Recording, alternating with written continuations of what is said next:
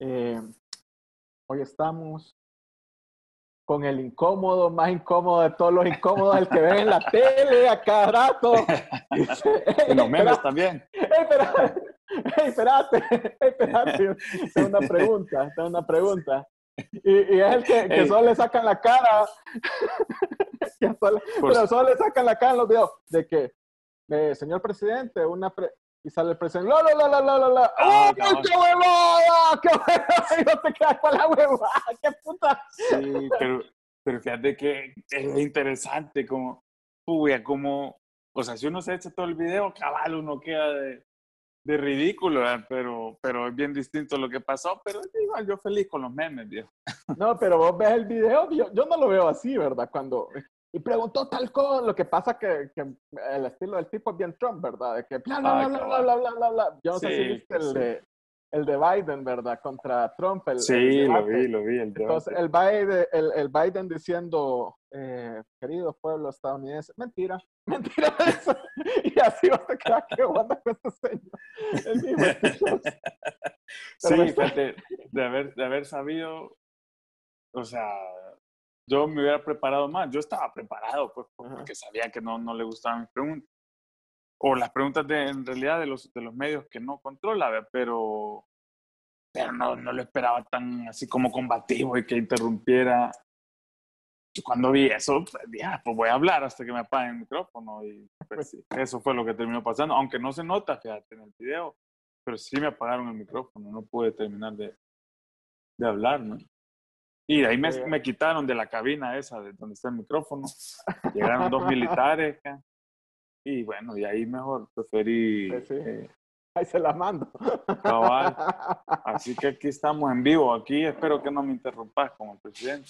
No, no, no, yo, yo, yo soy más respetuoso.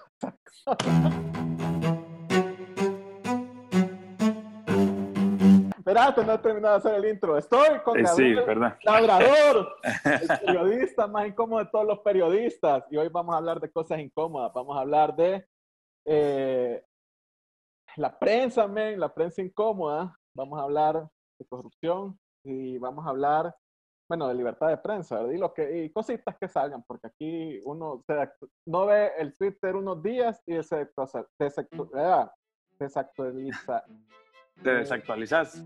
Ah, esa, esa onda.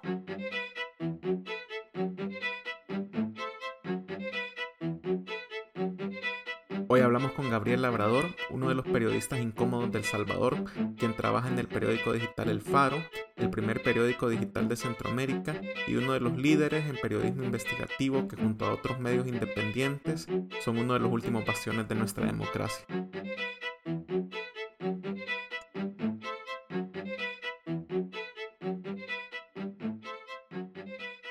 Bienvenido al podcast. Gracias, viejo. Te agradezco mucho la invitación. Es un experimento. Eh, a ver cómo me da con un podcast vía Zoom. Nunca lo había hecho. Eh, pero sí, un gusto y gracias por la oportunidad y gracias por reconocer el trabajo. Eh, y por llamarnos incómodos, por llamarme incómodo. Yo creo que ese es un, uno de los calificativos que, con más orgullo ando portando últimamente. Creo, creo que hoy, hoy en día es un halago a la, a, la prensa si te dicen incómodo, ¿verdad? La verdad que sí. No, y hay que, pero hay que ser responsable también, ¿verdad? O sea, no, digamos, pues sí, yo, yo detesto cuando, cuando cabal se ven periodistas que, que no están ubicados. Pues. Entonces, claro, ven, la gente ve ese tipo de periodismo y, y se lleva una mala imagen, ¿verdad? Pero hay de todo, hay de todo. pero bueno, estás trabajando en el Faro, quizás hay que conocer un poquito de vos, cómo llegas al Faro. Mira, llegué en, yo llegué en, he estado en el Faro en dos etapas de mi vida. El Faro fue mi escuela, eh, digamos, laboral, fue mi primer trabajo. Obviamente estuve un año sin salario de 2004 a 2005. Estuve ahí. Eh, yo estaba estudiando en la U todavía y bueno, con mis compañeros de la U, habían varios que estaban en el Faro, César Castro, que ahora está en Factum, eh, me dijo, bueno, quería, que si quería llegar al, al, al, Faro. Yo le decía, no, mira, yo ahorita quiero dedicarme a estudiar nada más, ¿no? no sabía, dijo, que este iba a ser en el camino de mi vida. Pero de ahí como a los dos meses ya le dije, mira, la verdad que viendo las elecciones, acababa de ganar Tony Saca. Eh,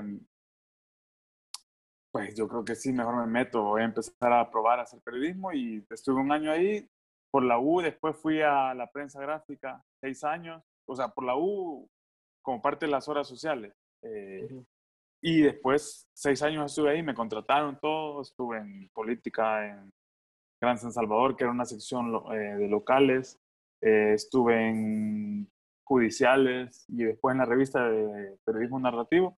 Y en 2011 volví al Faro, me volvieron a buscar. Y desde entonces ahí estamos, ya casi 10 años, el otro año cumplo 10 años aquí. Eh, y así es como llego. Soy, parte de la redacción de Noticias Nacionales desde entonces. ¿Y cuál es la diferencia que, entre un medio como, como el periódico donde estuviste y el Faro, que es un medio digital? Mira, en aquellos años eh, la prensa gráfica se estaba acoplando al Internet, entonces había una, una simbiosis. La redacción trabajaba, tenía décadas de trabajar así en papel y todo, y de repente nos empiezan a decir, bueno, miren, van a subir notas al Internet para hoy mismo. Y después nos dieron los teléfonos inteligentes, ¿verdad? Que había que mandar pequeños párrafos, no sé qué, o sea, todo fue cambiando y sí sentimos que había que pensar más rápido y toda esa onda. Pero bueno, eso en, términos generales, pero en la prensa, la gran diferencia para mí es que no te da chance para pensar. Hay medios que te sirven, que le sirven a la población para saber qué está pasando el día a día. Si hay un choque en tal lado, si el ministro tal dijo tal cosa. Pero esa vorágine, esa, esa constante bombardeo de noticias, esto, esto, lo otro, hace que los periodistas no puedan pensar. Entonces, en la prensa, por ejemplo, y en otros medios, seguramente lo que hay no es una censura directa, que está ahí el, el editor va diciéndote, va, esa línea no va a ir, o cambia este enfoque, o cambiamos este titular, que lo hay, que lo hay, ya voy a explicar más. Pero el principal ente censor, yo creo, es ese, que tenés que estar pensando, no, o sea, tenés que estar plenamente ahí produciendo como maquila. Y eso no te deja pensar, no te deja reflexionar, no te deja contrastar fuentes, no te deja buscar profundidad en los enfoques, sino que es pura declaracionitis y al final el periodismo que hace es bastante mediocre. Eh, sí, hay casos de censura. Yo, yo he escuchado a lo largo de mi, vida, en el caso de la prensa gráfica, escuché varios casos de, de temas de investigación relacionados a empresas de armas o a eh, empresas contaminantes o a declaraciones de algunos políticos, entrevistas en aquellos años gobernaba Arena todavía. Eh, eh, bueno, en 2009 para acá, ya, ya al frente, pero siempre esta dinámica perversa de, de cómo la presidencia manipulaba a los medios siempre existió. Eh, pero el principal, el principal, la principal censura viene de uno mismo, o sea, que también uno se da cuenta que está trabajando para un medio en el que no puede ser totalmente libre, en el que no puede ser por conveniencia, probablemente no puedes decir las cosas como son.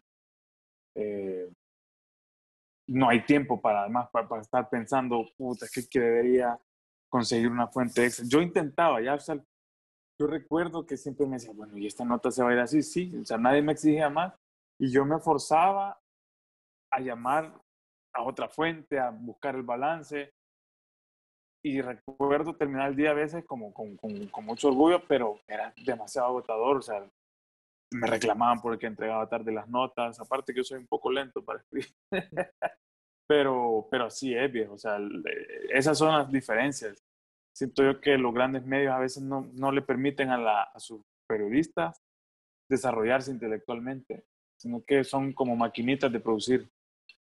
Y, y no es así, pues el periodismo lo dice el fundador del Faro, a Carlos Dada, cada rato, que el periodismo es un ejercicio intelectual, pues tenés que pensar, tenés que, es el arte de, contrastar información y pensar el enfoque más, de, más utilidad para el interés público. Y eso no lo logras solo yendo a una conferencia, metiendo micrófono y ya publicando lo, lo primero que te ocurre, sino que tiene que haber un proceso. Eh, y por eso grandes periódicos como el Washington Post o el New York Times son maquinarias industriales de hacer periodismo, pero no se dejan ir con declaración o a veces el breaking news, que es muy distinto, que, que eso sí, quieres dar la primicia de algo, pero, pero también complementas ese, ese, ese breaking news con una nota para más tarde o el día siguiente, con, con mejores fuentes, con más complementos, mejor balance. Eh, pero claro, esos son los grandes medios. De aquí todavía estamos muy en pañales. El faro, siento que es este espacio en el que sí nos dejan pensar en el sentido de que lo que queremos contar es, son historias bien hechas, que no, que no haya flancos débiles, y más ahora que estamos bajo ataque, entonces no nos vamos a regalar a, a cagarla en, en, algo, sino que hay que hacerlo con tiempo y con, con buena letra. Eh, hay, hay, una crítica que salió hace unas semanas del Faro, que la Mara mm. decía, Uy, pero muy largo ese artículo. Y ah, no, pero eso es válido, o sea, sí, sí. Ciertamente son largos, son largos, pero te voy a poner mi punto.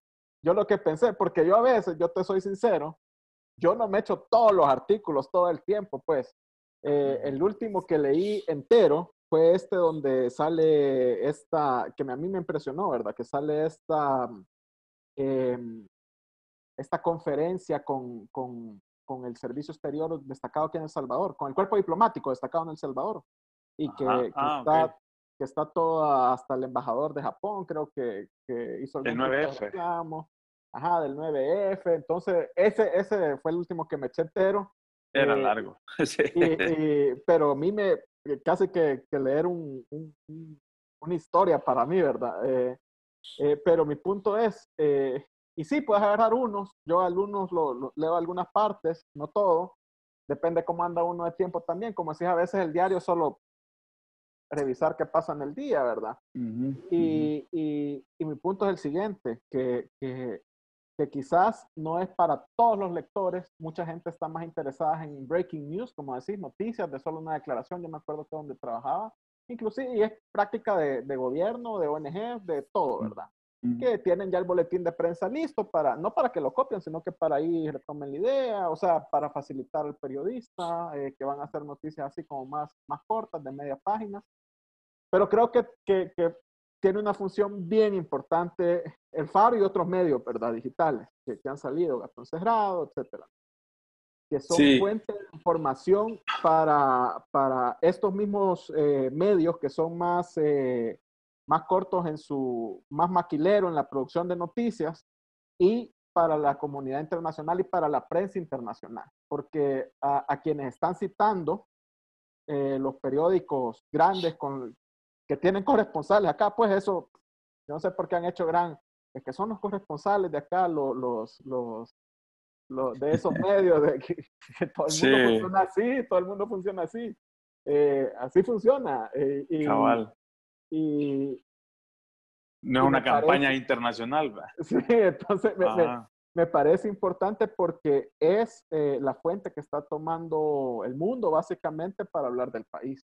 Y yo que veo, que veo algunos eh, medios internacionales también, eh, a mí, como te digo, me gusta seguir mucho el Economist, Routers, eh, NPR, que bueno, NPR es más gringo, ¿verdad? Habla más de, gringo. Eh, la BBC, más o menos oyes algunas noticias que la retoman, pues, eh, más cuando pasan las cosas más escandalosas, ¿verdad?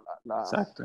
Entonces, eso creo que es una función importante que quiero dejar dicho a, a, quienes tienen esa crítica de que son muy largos, que sí son largos, pero porque son fuente de información y como vos decís, periodismo investigativo bien hecho, ¿verdad? Y, ¿saben qué? Y, les voy a dar un tip, les voy a dar un tip ahorita. No les gusta leer, pónganlo en la computadora y activen la voz que les lea la osada, pues va, allá. o pídale a algún, a alguien que se lo lea, no sé, ¿verdad? Sí, sí, fíjate que ese es un buen, buen tip. De hecho, yo a veces, eh, cabal, los sombreo y, o sea, porque evaluamos los materiales entre nosotros, los periodistas aquí, eh, cuando publica algún compañero, la sometemos a evaluación, entonces todos tenemos que tenerlo leído para la, reunión de los lunes, la famosa reunión de los lunes.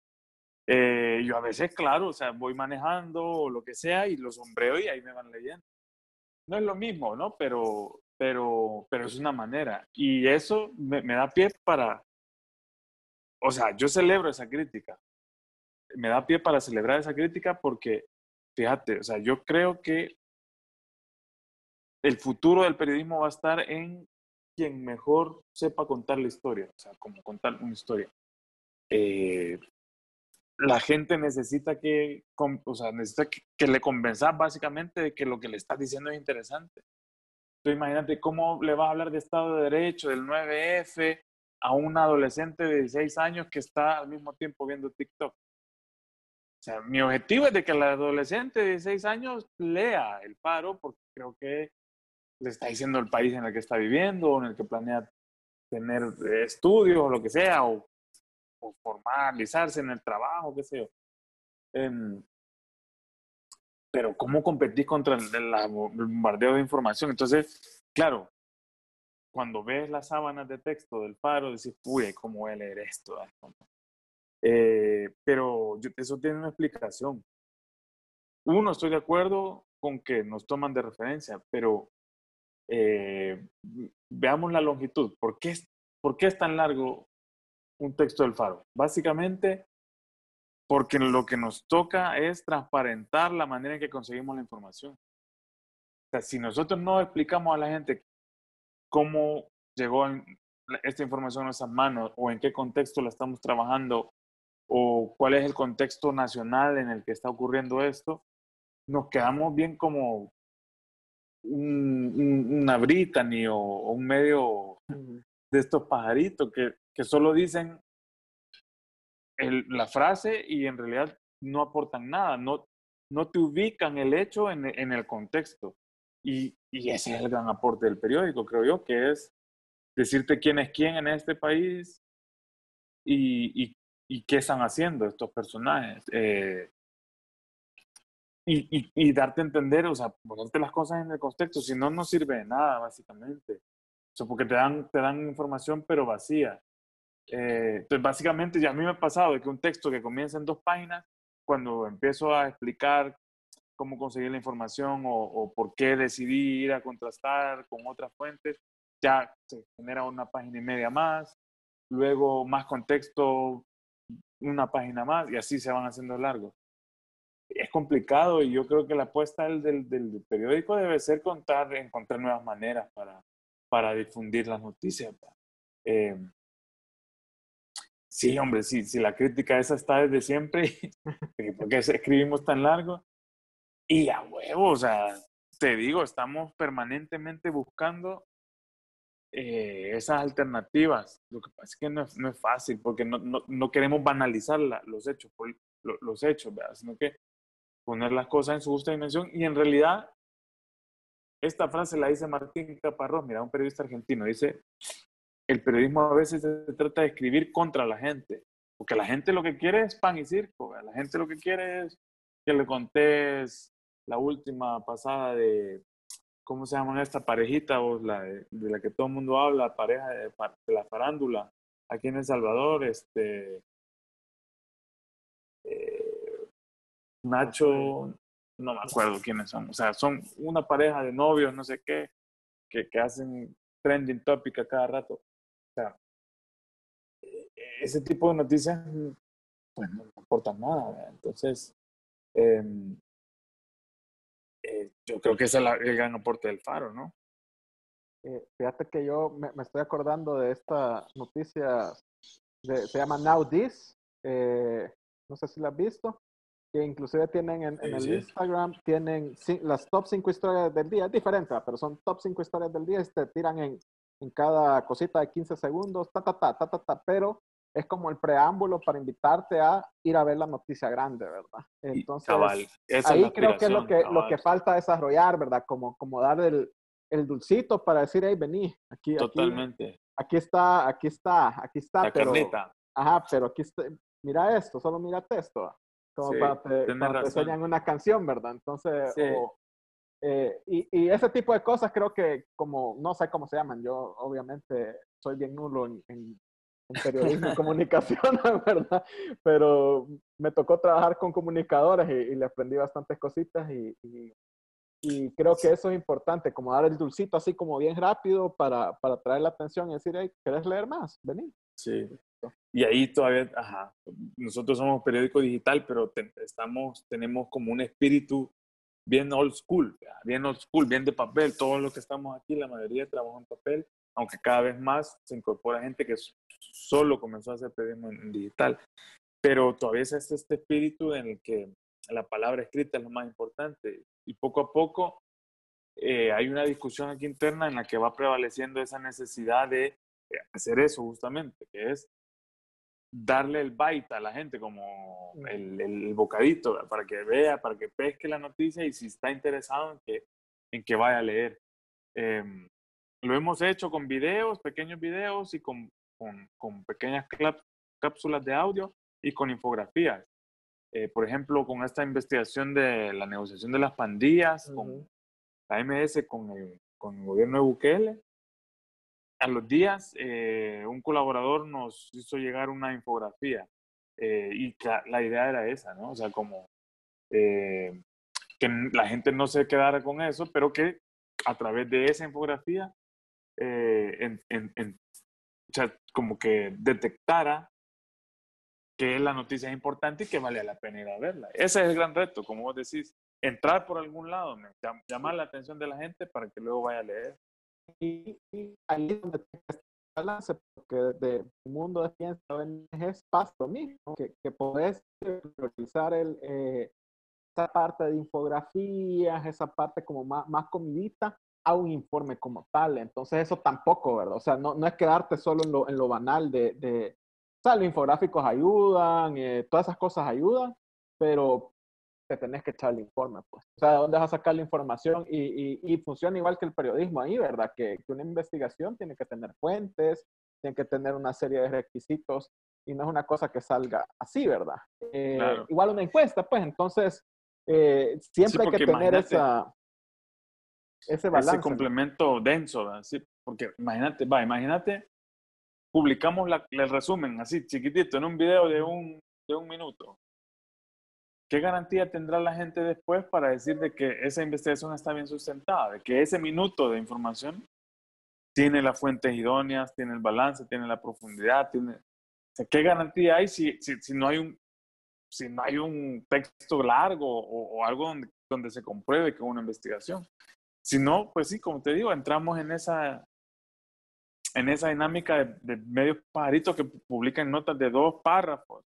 Y vaya, ¿eso qué es? A saber si es cierto. No, no hay manera en la que el periodismo eh, dé garantías. O sea, si se hace así, como lo hace el blog o la Brittany o, o qué más, la página, o sea, no hay garantías de que el, de que el periodismo se esté haciendo bien. Eh, eh, pues sí, y al final eso es lo que cuesta, ¿no? Pero estamos batallando constantemente con bombardeo de, de gente que quiere entretenerse más que informar. Y la otra es, eh, por ejemplo, bueno, hoy lo hemos visto más en esta pandemia, la cantidad de noticias que vienen, o sea, la semana pasada la embajadora, ya ni me acuerdo cuándo fue, pero casi que cada dos días estás cambiando de tema, de prioridad, y, y, esa, y esa te la maneja casi que el gobierno, ¿verdad? O sea, Ahí hay una maquinaria publicitaria tan grande atrás que, que, ellos te van imponiendo los, los, ¿cómo se llama? Las tendencias casi, o, o por lo que hacen.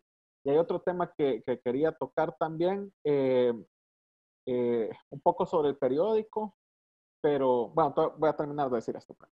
Eh, inclusive, para mí las redes pueden ser algo dañinas en el sentido, y creo que lo he dicho en, varias, en varios eh, episodios que ni siquiera he publicado todavía, que, que, que, generan un tipo de adicción bien parecido al de, al de, al de apostar, al de chiviar.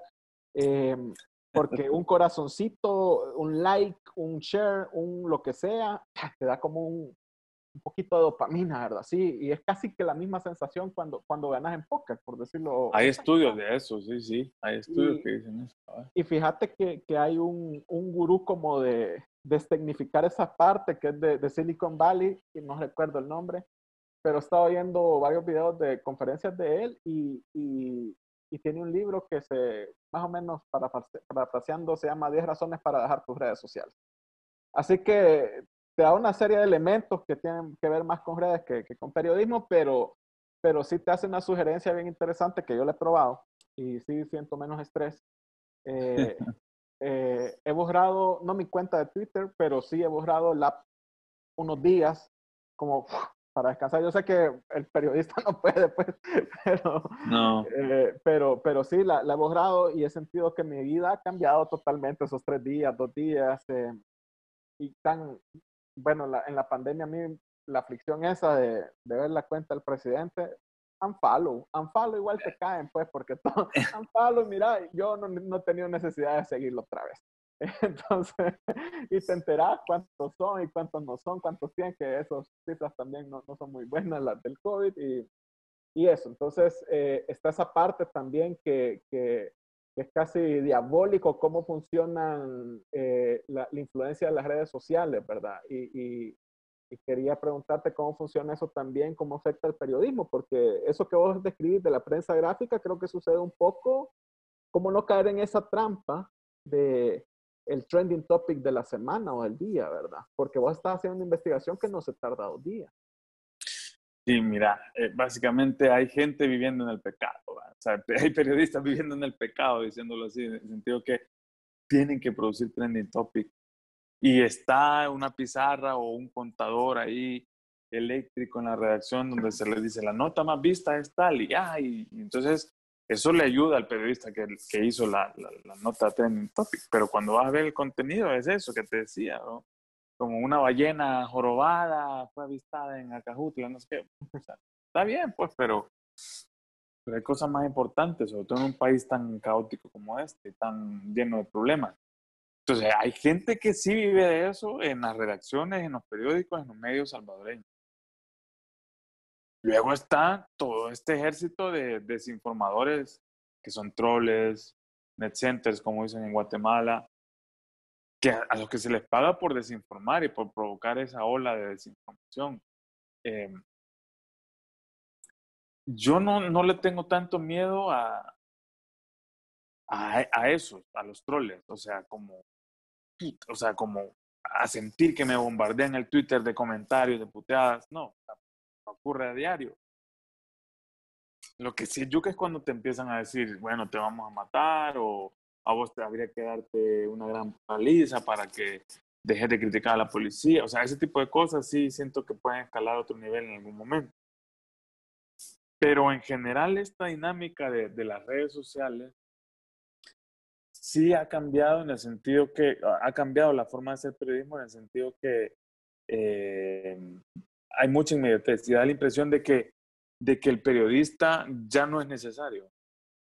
Eh, porque hoy la gente, por ejemplo vos, te, te, informabas a través de la cuenta del presidente. Entonces, ¿qué necesidad tenés de escuchar a un periodista? Y así ocurren todas las temáticas políticas, medioambientales, deportivas. Eh, hoy la gente puede ver los partidos en vivo y sin necesidad de comentadores o lo que sea. Em, es decir, da la impresión de que el periodista ya no, ya no es necesario porque antes el periodista era el que iba a recoger la noticia y la difundía. Ahora la noticia está ahí en el ambiente, en las redes sociales y, y se convierte en, en, tendencia. Por ejemplo, en la, la, pandemia, alguien filtró un documento de cómo Casa Presidencial estaba eh, maquillando estos números de, de las pruebas PCR eso no lo filtró un periódico, sino que lo filtró una gente. Entonces de ahí la gente, pues la ciudadanía puede decir, bueno, si, si yo me estoy dando cuenta por las redes sociales, ¿para qué el periodista?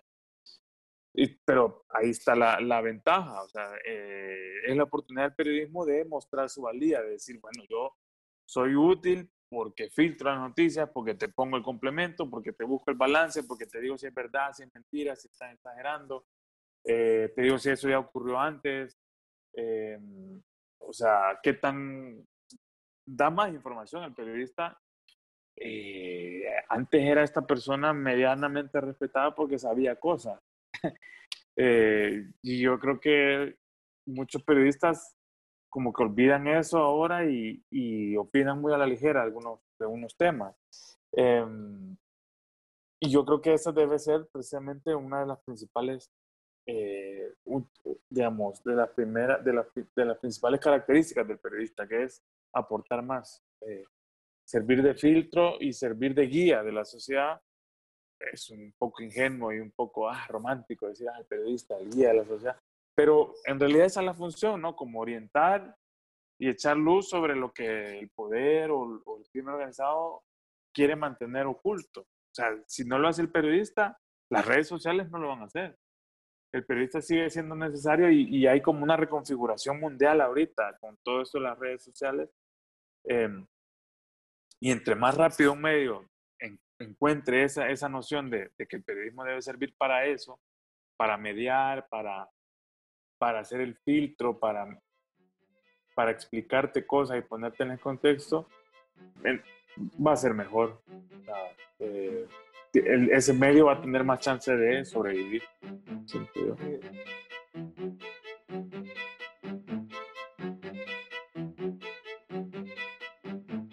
Vos, vos, decís algo que, que, que, me deja entrar lo que, al tema que te decía pendiente, que, que hay algo que, me ha llamado la atención del, del tipo de periodismo eh, que hacen en el paro y el periodismo incómodo en general, que tienen muchos eh, en inglés. Yo creo que no hay una expresión en, en español, pero bueno, sería como un informante o un... Eh, ah, pero, eh, ah, como fuente, pero el término es en inglés whistleblower, que es alguien que trabaja en, en, en, aunque es otro contexto el gringo, que es alguien que trabaja en una administración pública X, inclusive en Estados Unidos hay leyes que protegen el whistleblower que, que, está advirtiendo de que se está cometiendo alguna ilegalidad en alguna dependencia estatal y hay un mecanismo por el cual vos presentás un reporte y decís, eh, esto tiene que pasar al Congreso, lo que sea, ¿verdad?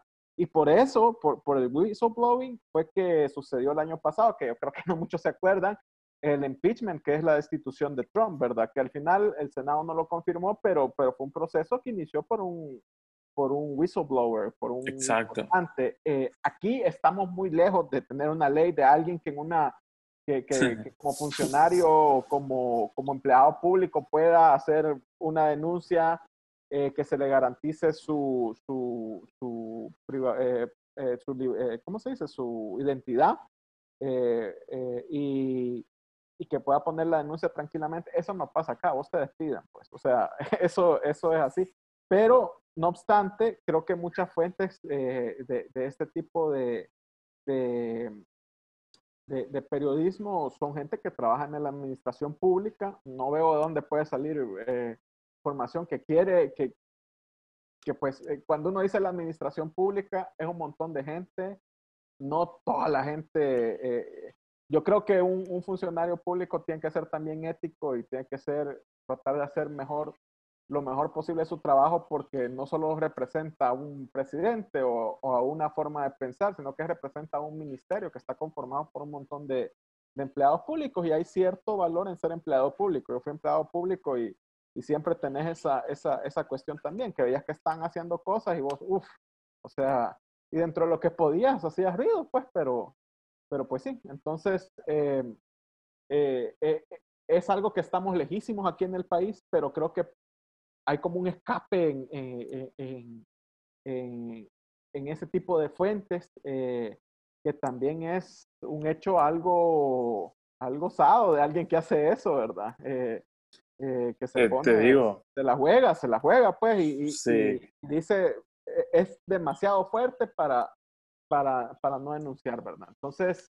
creo que, que, que, no tenemos esa figura de whistleblowing eh, en el institucionalizada. institucionalizada, pero sí creo que es importante mencionarlo en esta forma porque creo que sin el periodismo que tenemos ahorita, eh, que no, el periodismo que no es propaganda, eh, no supiéramos muchas cosas que han sucedido, por ejemplo, no solo en administraciones pasadas, sino que en la pandemia, que es todo el tema de corrupción, ¿verdad? Y vamos a hablar de corrupción después, eh, pero para mí ha sido uno de los pilares que está sosteniendo como la, la democracia salvadoreña, porque sí creo que, que, empieza a cambiar ciertas percepciones de, de eh, políticas de la gente. Eh, y, y, no es que ahorita si no hubiera ese tipo de periodismo todos dijéramos, ay, no, si, si todo está bien. Obviamente sospecháramos, pues sospecháramos, pero, pero con prueba en mano y que para mí las pruebas en mano son, son este tipo de reportajes, pues sí, eh, el, primo al lado y pues sí, le llega el business también, pues. entonces, yo sospecharía, pero si no tuviéramos esas investigaciones, eh, no le pudiera decir a alguien, no, pues sí, ándale esto, pues anda, anda. Igual pasa con, con no, no, creo que no sabes, pero yo de profesión soy abogado. Ah, sí. igual pasa con las sentencias de la sala, que, que, que dicen, ¿qué la sala? ¿Ya leíste la sentencia? No, pero ya leíste la sentencia. Aunque sea la, la última la resolución, donde dice, resuelve dos puntos. Ah. No han leído nada, no han leído nada. Entonces, es, es, bien parecido a eso, ¿verdad? Que dónde está tu prueba para, para, para para pensar, no, no, no pensar en tribu, o sea, aquí hay mucho de pensamiento de tribu, que lo correcto es lo que dice la tribu, la tribu X o la, o la tribu de izquierda, derecha, lo que sea, pero no, no tenés que tener un pensamiento de tribu y lo que ayuda a tener un criterio para mí es este tipo de investigaciones, resoluciones eh, jurídicas, etc. Entonces, eh, para mí es un elemento muy valiente, creo que es la palabra de, de, gente que hace este tipo de denuncias. Y Totalmente de acuerdo. Sí. Mira, me, me, me, gusta eso que decís, en primer lugar porque eh, o sea, básicamente las fuentes que son, eh, digamos, la génesis de todas las investigaciones, muchas veces salen de los lugares más insospechados, cabal, de la oficina pública, de la alcaldía tal o, o del ministerio tal o de la presidencia de la república, y te buscan de manera, de distintas maneras, ¿no? A veces te hablan por teléfono, a veces te mandan correos, a veces te mandan un DM en Twitter o en Facebook o un amigo de un amigo te dice y luego te dan números. O sea, hay mucha gente deseosa de hablar cuando su, su ánimo se ve rebasado, cuando están enojados, sobre todo, cuando están encabronados por alguna decisión o están o porque les han recortado o porque ellos dirigían un proyecto al que se le está recortando fondos. O sea, el enojo dispara muchas cosas y dispara, entre, entre otras, las fuentes periodísticas. Em, hay fuentes que sin estar en la administración pública, que las valoramos, y yo especialmente las valoro mucho porque se atreven a denunciar, eh, hay fuentes que arriesgan muchísimo más viviendo su vida cotidiana. Por ejemplo, Consuelo, Consuelo era una, no me acuerdo el apellido ahorita, pero era una mujer que sobrevivió a una matanza de policía. Creo que era la finca San Blas, creo, me parece. Vaya, ella contó su testimonio eh, al Faro. Lo contó y el Faro decidió publicar su nombre porque era la manera de protegerla si salía el nombre de ella y algo le pasaba, entonces era más fácil atar, atar vínculos, ¿no? Pero muchas cosas, muchas veces no, no, no, ocurre eso, pero ¿qué quiero decir con eso? Que hay gente que se la juega todos los días para hablar con periodistas y porque considera que lo que está diciendo es importante y cuando el periodista normalmente ve ese tipo de cosas, sí, las fuentes tienen razón. Fíjate que la directora de, del museo hay una, una, es una científica o cientista alemana que es la directora del Museo del Holocausto en Berlín. Ella dice esto, mira, eh, que cuando vos ves los archivos de la inteligencia, de la inteligencia de, de, de, la, de la policía nazi, de la Gestapo, o no me acuerdo ahorita cómo se llamaba, eh, las doble S o triple S, no me acuerdo. Vaya, esa, vos ves los archivos y se te, ella decía que se le congelaban la sangre o se, se, ponía con, con piel de gallina cuando veía la cantidad de gente que en los interrogatorios no se, no se cortaba, o sea, a pesar de que los maltrataban, los torturaban, no decían las cosas para proteger a su familia o, o el proyecto político, o la gente que, arriesgando todo, decían las cosas al, al, al, periodismo, ¿no? Em, en aquel tiempo no había, no había periodismo, pero, pero esa era la, la, idea que daba, o sea, como, como hay gente que se lo juega todo, y claro, aquí hay gente muy cómoda en todos los niveles, tanto en la administración pública como en las empresas, donde prefieren no, no decir nada. O sea, yo me acuerdo de un amigo banquero que trabaja en el banco Cuscatlán, que sirvió para lavar millones de dólares, que me decía, mira, yo qué gano con decirte todo lo que sé. Y yo, o sea, o sea, contestar eso en cinco minutos no es fácil. Decirle a, a, este amigo como, mira, o sea, probablemente vos no ganes nada, pero el país necesita, o sea, esa es una gran, una gran elucubración a la que no me daba tiempo en ese momento, pero, pero básicamente el, periodista es tan bueno como sus fuentes, y si las fuentes no quieren hablar, no quieren hablar, y hay fuentes que sí quieren hablar, porque algo les está carcomiendo por dentro, y ahí es donde tenemos que aprovechar nosotros.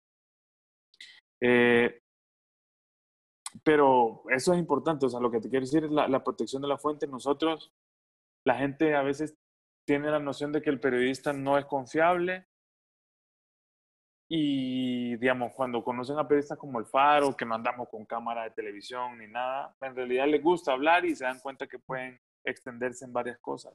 Pero por algún motivo la noción que tienen de los periodistas, la gente es la de este esta persona casi que eh, hambrienta de, de noticias, que anda salivando y que no le importa nada más que publicar, ¿no? O sea, habemos periodistas que, que, pues sí, lo primero es la protección de la fuente. Y ahora que estamos bajo ataque, estamos convencidos de que la, administración de Bukele quiere saber quiénes son nuestras fuentes, con quiénes hablamos. Y por eso tenemos cada vez más cuidado. O sea, con dónde nos reunimos, mediante de qué canales hacemos las llamadas, etcétera. Ese tema de la fuente es bien importante. Sí, eh, en mis trabajos que he tenido me ha tocado entrevistar a mí bastantes víctimas eh, de violencia, bastantes migrantes, y creo que, que, hay como cierta, cierta, bueno, entrevistar en esa situación es también desarrollar un arte, no, no con el periodismo, pero es desarrollar Tienes que construir rapport, tienes que hacerlo así, bien rápido, eh, tenés que generar algún tipo de confianza, o sea, hay técnicas de entrevista que tenés que utilizar y, creo que no es un trabajo fácil, ¿verdad? Eh, pero, pero si vos venís de un medio también o de una organización, ya sea un periódico, una ONG, que, que es éticamente confiable o, es confiable en general, ¿verdad? Eh, eh entonces, eh, cierto que también ayuda a que la gente pueda, se le facilite hablar, aunque, aunque mucha gente tiene, tiene mucho, mucho, ¿cómo se llama? Como lo decís, la, quiere sacar. Yo, yo lo que creo que hacen es canalizar toda esa información que quiere salir, que está ahí, ¿verdad? Eh, y, y, creo que es lo, lo, lo incómodo que, que, eh, lo que la, la, palabra incómoda es, es eso, ¿verdad? Que están como canalizando todas esas lucecitas de rayitos de verdad que están saliendo de las instituciones, dentro de las instituciones públicas, ¿verdad? Como decís, eh, eh y quizás empezamos a hablar de, de, la libertad de prensa, eh, empezando a hablar por, por, los ataques claros que está sufriendo. O sea, no es solo decir en, en, en los en los medios y en las redes, es que el faro es de SMAN, que el faro no sé qué, y que el no es solo atacar el medio, sino que, que una auditoría que yo no sé, no, no, me he puesto a revisar, pero no sé qué tan legal es ese tipo de auditorías, no, no sé si, si eh, creo que el Ministerio de Hacienda lo está haciendo, ¿verdad? Sí. Eh, y está pidiendo más información que la, la que tendría que, que, que, pedir. Obviamente eso no tiene, no tiene, no tiene finos, fines loables, ¿verdad? Eh, pero, pero ya es un ataque directo a, a, un medio nacional. Sí, mira, estas auditorías no son nuevas, las sufrimos, digo, cuando digo sufrimos, no quiero decir que no estamos dispuestos a dar auditoría, al contrario, durante 22 años el Faro se ha caracterizado por permitir las auditorías y permitir que Hacienda vea las cuentas, etcétera. Pero cuando digo que estamos sufriendo, me refiero a que eh, hay un interés que va más allá de la auditoría fiscal, que va más allá de él, del deber, del, de la tarea del funcionario, que es ver si todas las instituciones que están en el país tienen sus cuentas en regla. Eh, el FMLN, los gobiernos del FMLN también acosaron al Faro fiscalmente. Le hicieron, una vez nos mandaron tres auditorías distintas de trabajo, de Hacienda y del Ministerio de Economía, me parece, o no me acuerdo cuál era la otra. Vaya, eso no es normal. O sea, un periódico que casualmente está destapando cosas de corrupción, que te manden tres auditorías de un solo, da lugar a dudas, porque nunca lo habían hecho así, nunca. Con la entrada de Bukele, él eh, anuncia que va a ser la, bueno, él no, no, el Ministerio de Hacienda anuncia que va a ser la auditoría. Estamos en ella desde hace unos dos, tres meses. Y están pidiendo eh, años que ya no les compete pedir.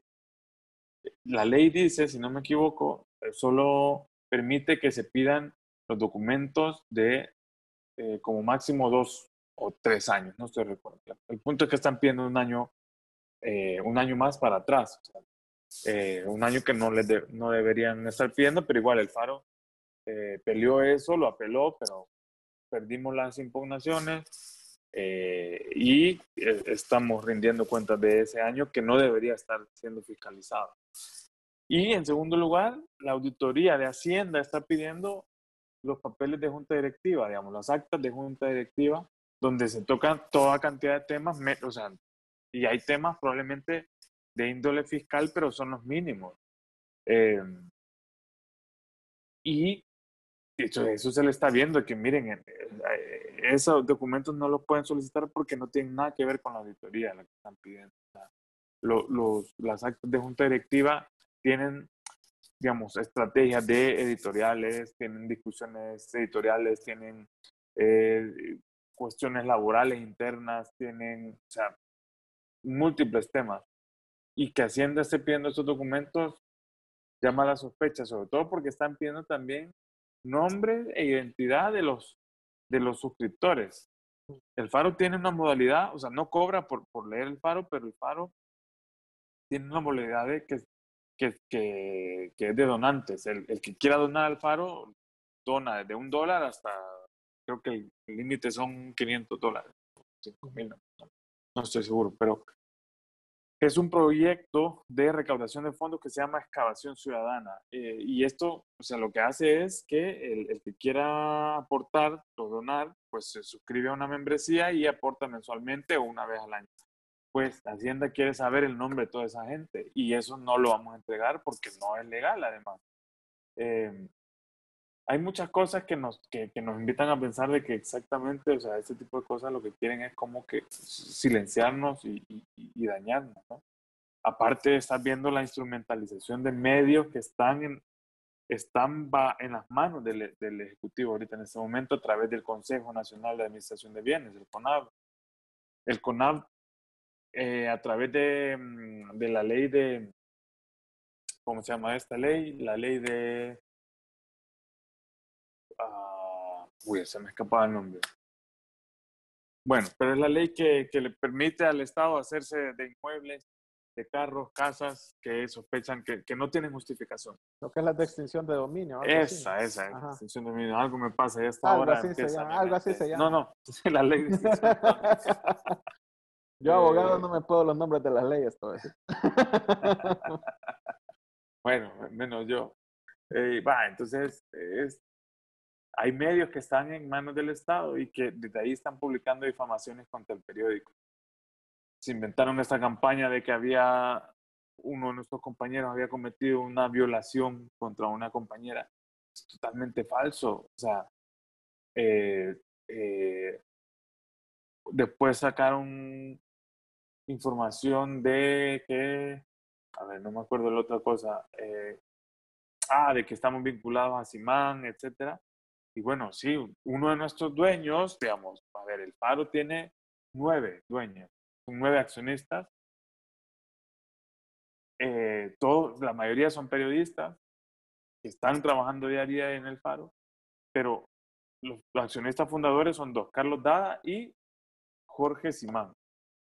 Jorge Simán es primo de los Simán, de Almacenes Simán, etcétera, pero hasta ahí llega el vínculo. No tiene nada que ver con las corporaciones. Eh, Jorge Simán no, no está en el conglomerado y no pertenece a ninguna de las empresas familiares.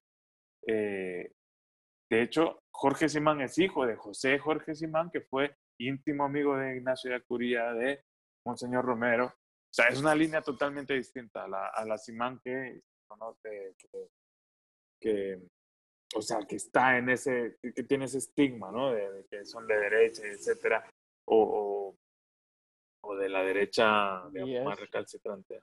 Y es satanizar un, un apellido también, porque obviamente mucha gente que está metida en las empresas Simán, que, hay, que están en toda Centroamérica, y no solo hablo de los almacenes, yo me acuerdo haber ido a, a Honduras, hay una cadena de, de, farmacias que se llama Simán, que creo que no tiene nada que ver con, con los almacenes, ¿verdad? Sino que eh, ahí obviamente es dueña varias gente eh, de apellido Simán, eso es, pero que son diferentes familias que están como el vínculo, ¿verdad? De, de, Exacto que los Simán y sin decir, ay, pobrecitos empresarios, son buena gente, no sé qué. Eh, hay Simanes haciendo otras cosas, pues, o sea. Correcto. No, no es como un plan así, ¿verdad? Sí, entonces, claro, lo vimos ahorita en la conferencia cadena del presidente el 24 de septiembre, cuando ante mi pregunta empezó a decirme que yo era de Simán, que no sé qué. O sea, técnicamente, hay que tener. O sea, ¡Oh! Y ahí. ¡Oh! Como los negritos. o sea, técnicamente el presidente tenía la razón, en el sentido que sí, parte de los accionistas del Faro tiene a un Simán entre ellos, pero no hay para nada el Simán del que está hablando él y el que se requiere habitualmente en sus alocuciones o, o intervenciones públicas. O sea, no, eh, como vos decís, es un ataque deliberado a una familia que, a la, que él, con la que él no, no, tiene simpatía, seguramente hay mucho interés político ahí encontrado, pero que en el, el Faro está lejos de eso, o sea, eh, hay una coincidencia de un apellido y, y, ya está ahí. Entonces, este tipo de ataques, la, la auditoría, por, ser, por sí misma no es mala las autoridades que vengan las que tienen que venir, pero que vengan sustentadas en ley y que no sean arbitrarias. Y eso es lo que estamos viendo ahora. Y, y también está esta satanización de, de, este personaje, George Soros, que es el diablo en patines, según todo el mundo. Y la verdad que él es un filántropo que hizo su dinero de una forma. Yo voy a hacer un mini episodio de George Soros para explicar quién es. No lo voy a entrevistar, obviamente, pero sí creo que vale la pena explicar quién es. Eh, pero me llama la atención porque es un filántropo, un filántropo y bueno, otra cosa que en la página del Faro al final dice algunos donantes que no son, no son personas individuales, o sea, no es información oculta tampoco, ¿verdad? Exacto. Y, y ha sido parte de los ataques del presidente, o sea, ligarnos con esta, con esta agenda oculta internacional de un tal Soros, de la que hay mucha desinformación al respecto. Eh, George Soros eh, ayuda a financiar una fundación que se llama la Fundación Open Society, Open Society Foundation. Y esa organización tiene distintos como enclaves en el mundo y eh, hay un enclave para Latinoamérica y ellos eh, se dedican a financiar proyectos que les llaman la atención ellos no imponen, por ejemplo, el Faro recibe dinero de la Open Society Foundations, pero nunca ha tenido que supeditar su agenda a lo que ellos quieren, o sea, a lo que la fundación quiere. ¿Qué es la fundación? La fundación tiene un consejo directivo compuesto por mucha gente, periodistas, etcétera, eh, bastante respetable y de la que, con la que yo, George Soros, probablemente no interactúa a diario, ni siquiera o mensualmente. Él financia esa fundación, pero la operatividad diaria es otra. Eh, eh, entonces, cuando ellos, con la fundación, eligen el Faro y a otros medios como Factum y, otros proyectos, eh, lo hacen porque les parece interesante el enfoque del proyecto y deciden financiarlo. cuando Open Society Foundations ha dicho no, no les vamos a financiar, bueno, toca buscar financiamiento por otro lado. Em, hace algunos años la Open Society Foundation daba buena parte de los ingresos que tenía el paro. Sea, está hablando del 70%. Hoy es muchísimo menos. Hay otras fuentes, hoy hay otras fuentes de ingresos. Em, Y bueno, o sea, esa idea que dice el presidente que nos pone en agenda y que nosotros somos soldaditos de George Soros, es casi que una caricatura. O sea, no, es imposible eh, que, que, que, las cosas funcionen así, sobre todo cuando hay dinero por medio. Además, el paro se ha dedicado por años a tener una agenda independiente. Eh, lo que hacemos es pensar en proyectos y luego conseguir financistas. No es al revés. No es que el financista decide quiero que hagan esto, que es totalmente lo contrario. Son, son organizaciones, root grass organizations, como dirían los gringos, que, que o grassroots, no me acuerdo. Grassroot. No, no, no Grassroot. sí, grassroot organizations que que, que, conciben sus proyectos y de ahí buscan financiamiento. Así funciona esto. Y, y, yo quizás agregar que en ese mundo de cooperación más para, para no tanto para entidades estatales, eh, sino que para ONGs, para periódicos, para inclusive universidades, eso funciona así. Uno presenta, eh, quien quiere el financiamiento presenta un proyecto, arma un proyecto, le dice, eh, también depende del cooperante, ¿verdad? Porque están cooperantes desde USAID, Unión Europea, eh, Stanley Foundation, o sea, hay cientos de cooperantes que vienen un montón de, hay dinero que viene de, de, de, Alemania también en diferentes formas, entonces, y no solo El Salvador, sino que, eh, en todo el mundo, ¿verdad? Pero eso funciona más o menos así. Uno presenta un proyecto, ellos evalúan el proyecto, dicen sí o no, y te dan el, y así funciona, así funciona. Pues no, no es algo que aquí está el pisto para que vos hagas esto contra fulano.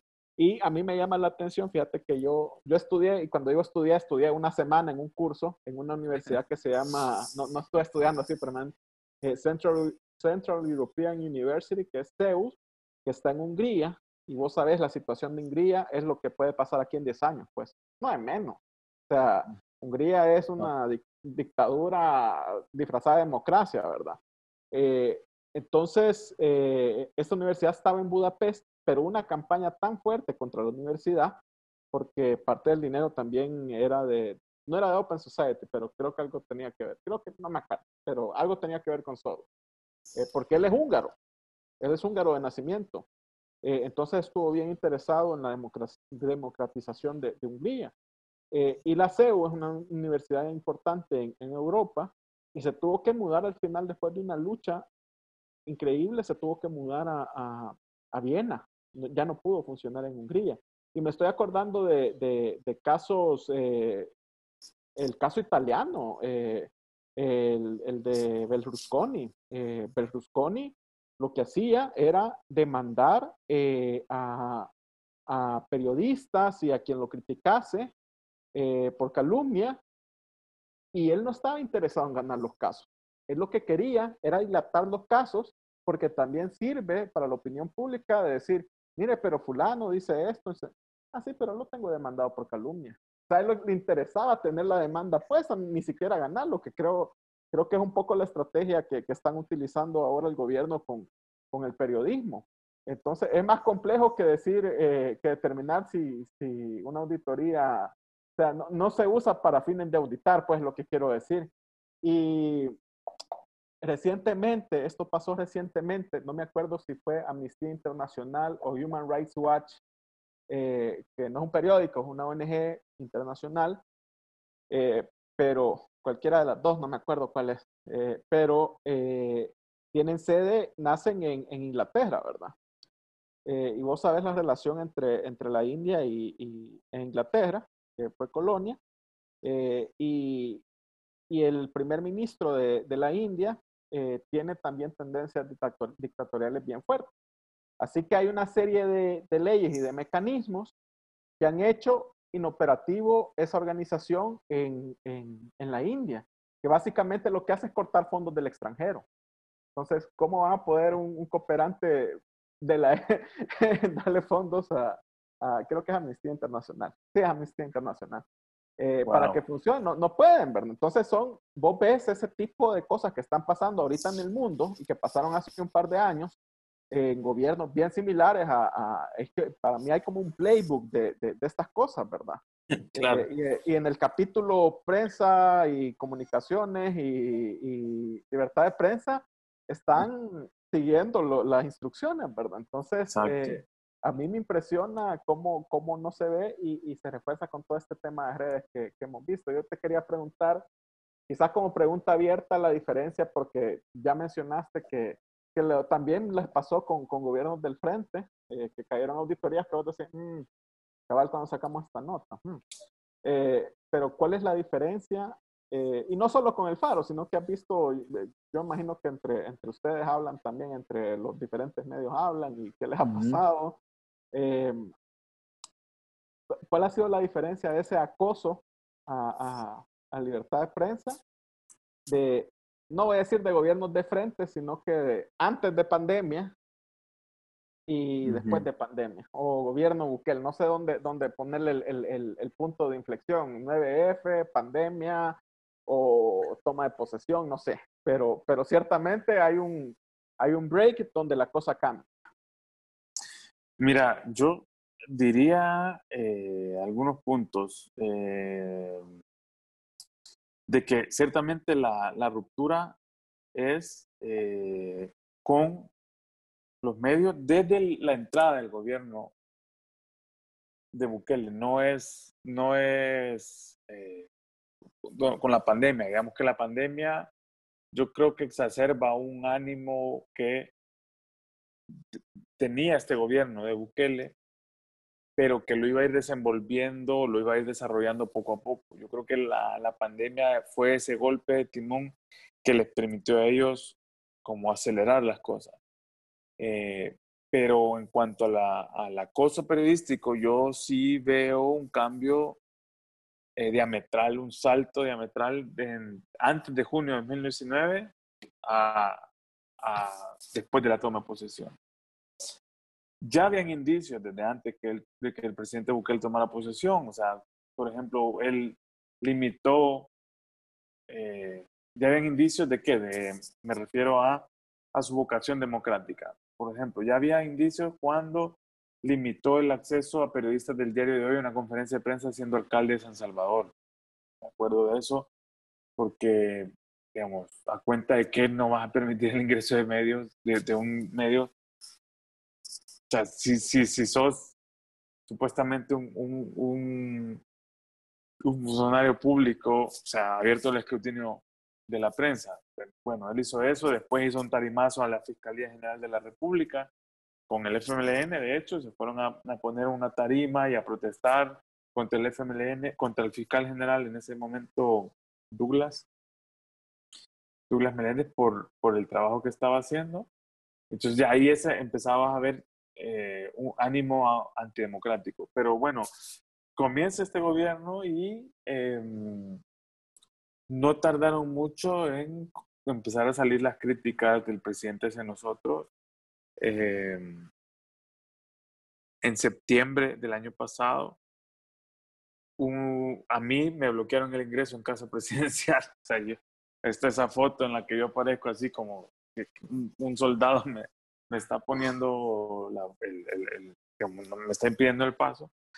Em, y fue porque supuestamente un periodista del paro antes, en una conferencia anterior, había tenía un comportamiento inadecuado. ¿Cuál era ese comportamiento inadecuado? Bueno, que cuando no le permiten hacer preguntas en el micrófono, termina la, terminada la conferencia, alza la voz, levanta la mano y empieza a hacer la pregunta. Ese era el comportamiento inadecuado del que hablaban los personeros de casa presidencial.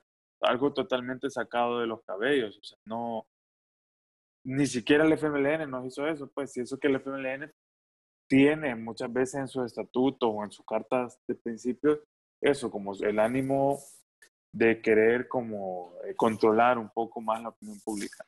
Eh, eh, digamos, hay una discusión, un debate interno en el partido, a eso me refiero, en, el FMLN de, de, qué hacer con los medios de comunicación y, y cómo se los debe combatir.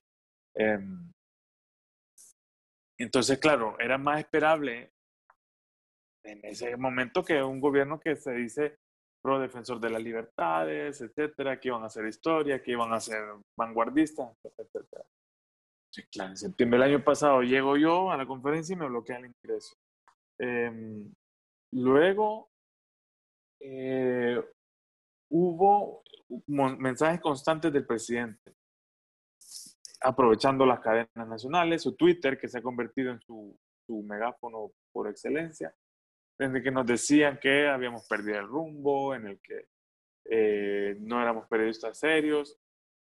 ese nivel de agresividad no había existido antes. Eh, Bukele, hay que decirlo, es un excelente, un brillante comunicador. Él sabe qué decir, en qué momento decirlo, cómo decirlo. Y yo creo que él aprovecha eso para, para vender ideas, para vender ilusiones de que el periodista es el malo, de que él está haciendo las cosas bien. Eh, ese nivel, esa manipulación eh, del discurso público, creo que es algo que no habíamos visto antes. O sea, Bukele eh, es un excelente orador y, sabe lo que la gente está pensando. Es el fenómeno Trump, ¿no? O el fenómeno Bolsonaro, de que surgen porque ellos encuentran el mensaje que todas las sociedades sienten en el fondo, ¿no? Y, y que nadie se atreve a decirlo. Entonces comienza la, eh, la era de la, de, la, de la no corrección política. Y, y Bukele fue eso, ¿no? Como comenzó a criticar a los diputados como nunca, a decir que, a decirles las verdades. Y, y, y, lo más curioso de todo es que en muchas ocasiones tiene razón, el presidente tiene razón a la hora de criticar a los partidos políticos que han, gobernado el país después de la guerra. Pero el, el, punto es que es una crítica mal canalizada, es decir, precisamente porque la guerra destrozó todo el país, nos está costando salir de la democracia. O sea, nos está costando instalar la democracia, mejor dicho. Y cuando el presidente comienza a destruir todas las instituciones democráticas porque dice que no funcionan, entonces está haciendo la antítesis de lo que debería estar haciendo, de lo que de lo que él prometió. Eh,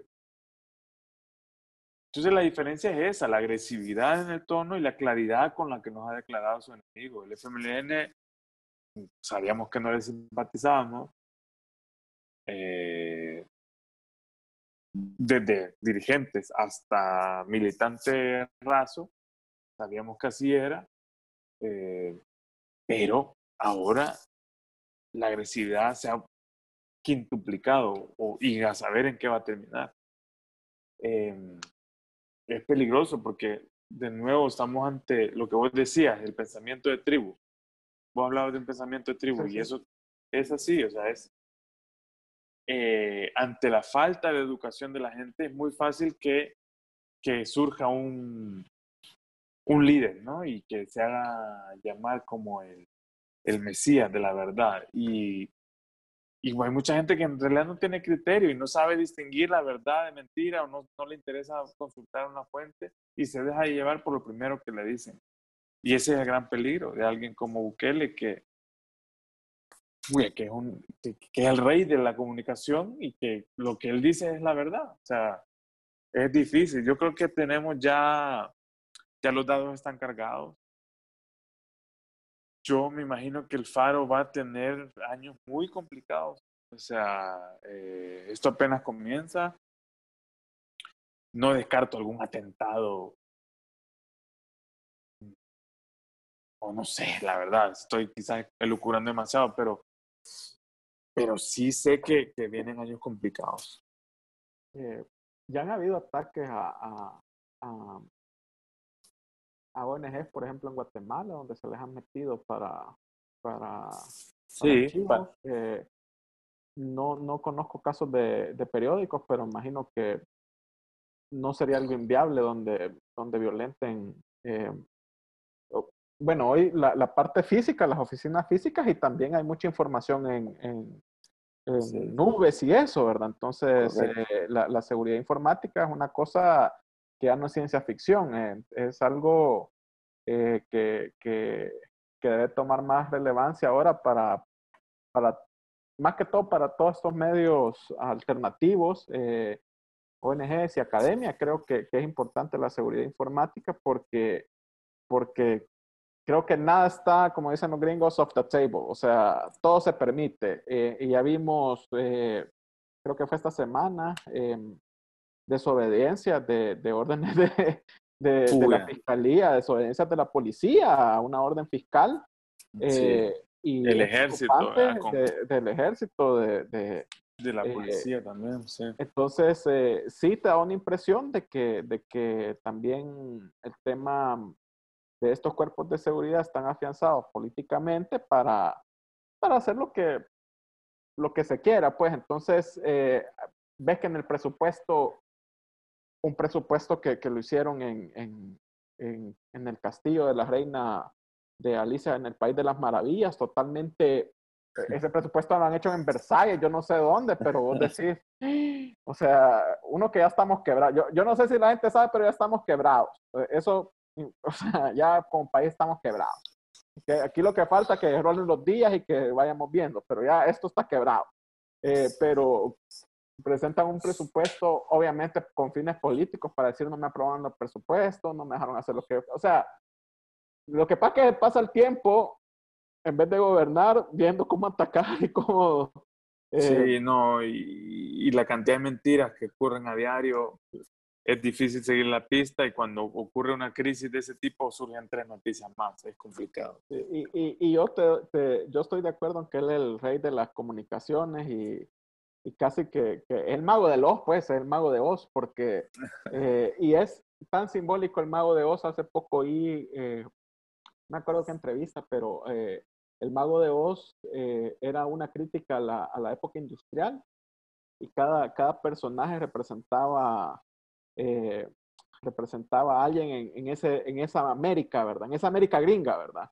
Eh, y el, el espantapájaro, el granjero, y etcétera, ¿verdad? El, el, pero el mago de Oz era ese el, político, aquel poder atrás, ¿verdad? Que, que, al final era un señor que estaba ahí moviendo unos controlitos.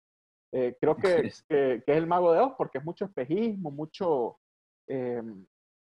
mucho eh, mucho humo, mucho humo y, poco, poca obra. Entonces, eh, yo la primera vez que dice, ah, que, dice así fue cuando iba para el alcalde de San Salvador que dijo, eh, había un anuncio, bien me acuerdo, que, que, decía, en Nuevo Cuscatlán tengo un millón de presupuesto al año, en San Salvador hay 91 millones anuales de presupuesto, puedo hacer 91 cosas mejores que, que Nuevo Cuscatlán, o sea, y uno dice, Salvador es dos millones de personas, ¿sí? No, no pero, pero resonaba, resonaba el mensaje, pues. Sí, no, tiene muchos mensajes que, que, calan que no son sostenibles. El dinero alcanza cuando nadie roba, decía. Sí, el problema es que hace Porque está pidiendo un, o sea, endeudamiento y, es, o sea, pero son mensajes efectivos, pues. Ahora ha cambiado de que claro, el Estado, como lo dejaron quebrado los del FLN y los de Arena por 30 años, entonces que no le alcanza el dinero. Pero entonces, ¿por qué decías que el dinero no alcanza cuando, o sea, pero, o sea, eso, o sea, hay que reconocerle al César lo que es de César, un brillante comunicador y, y, sabe qué, qué, piensa la gente. Él hace tracking diario, me parece, qué es lo que la gente está diciendo y qué es lo que, cuál es el ánimo de la gente. Y él utiliza eso y, y lo lanza alguien en algún momento que trabajó en la administración eh, me comentó a, los ministros los miden por likes y por, o sea, no, no los miden Por, por el buen desempeño, los miden por popularidad, ¿verdad?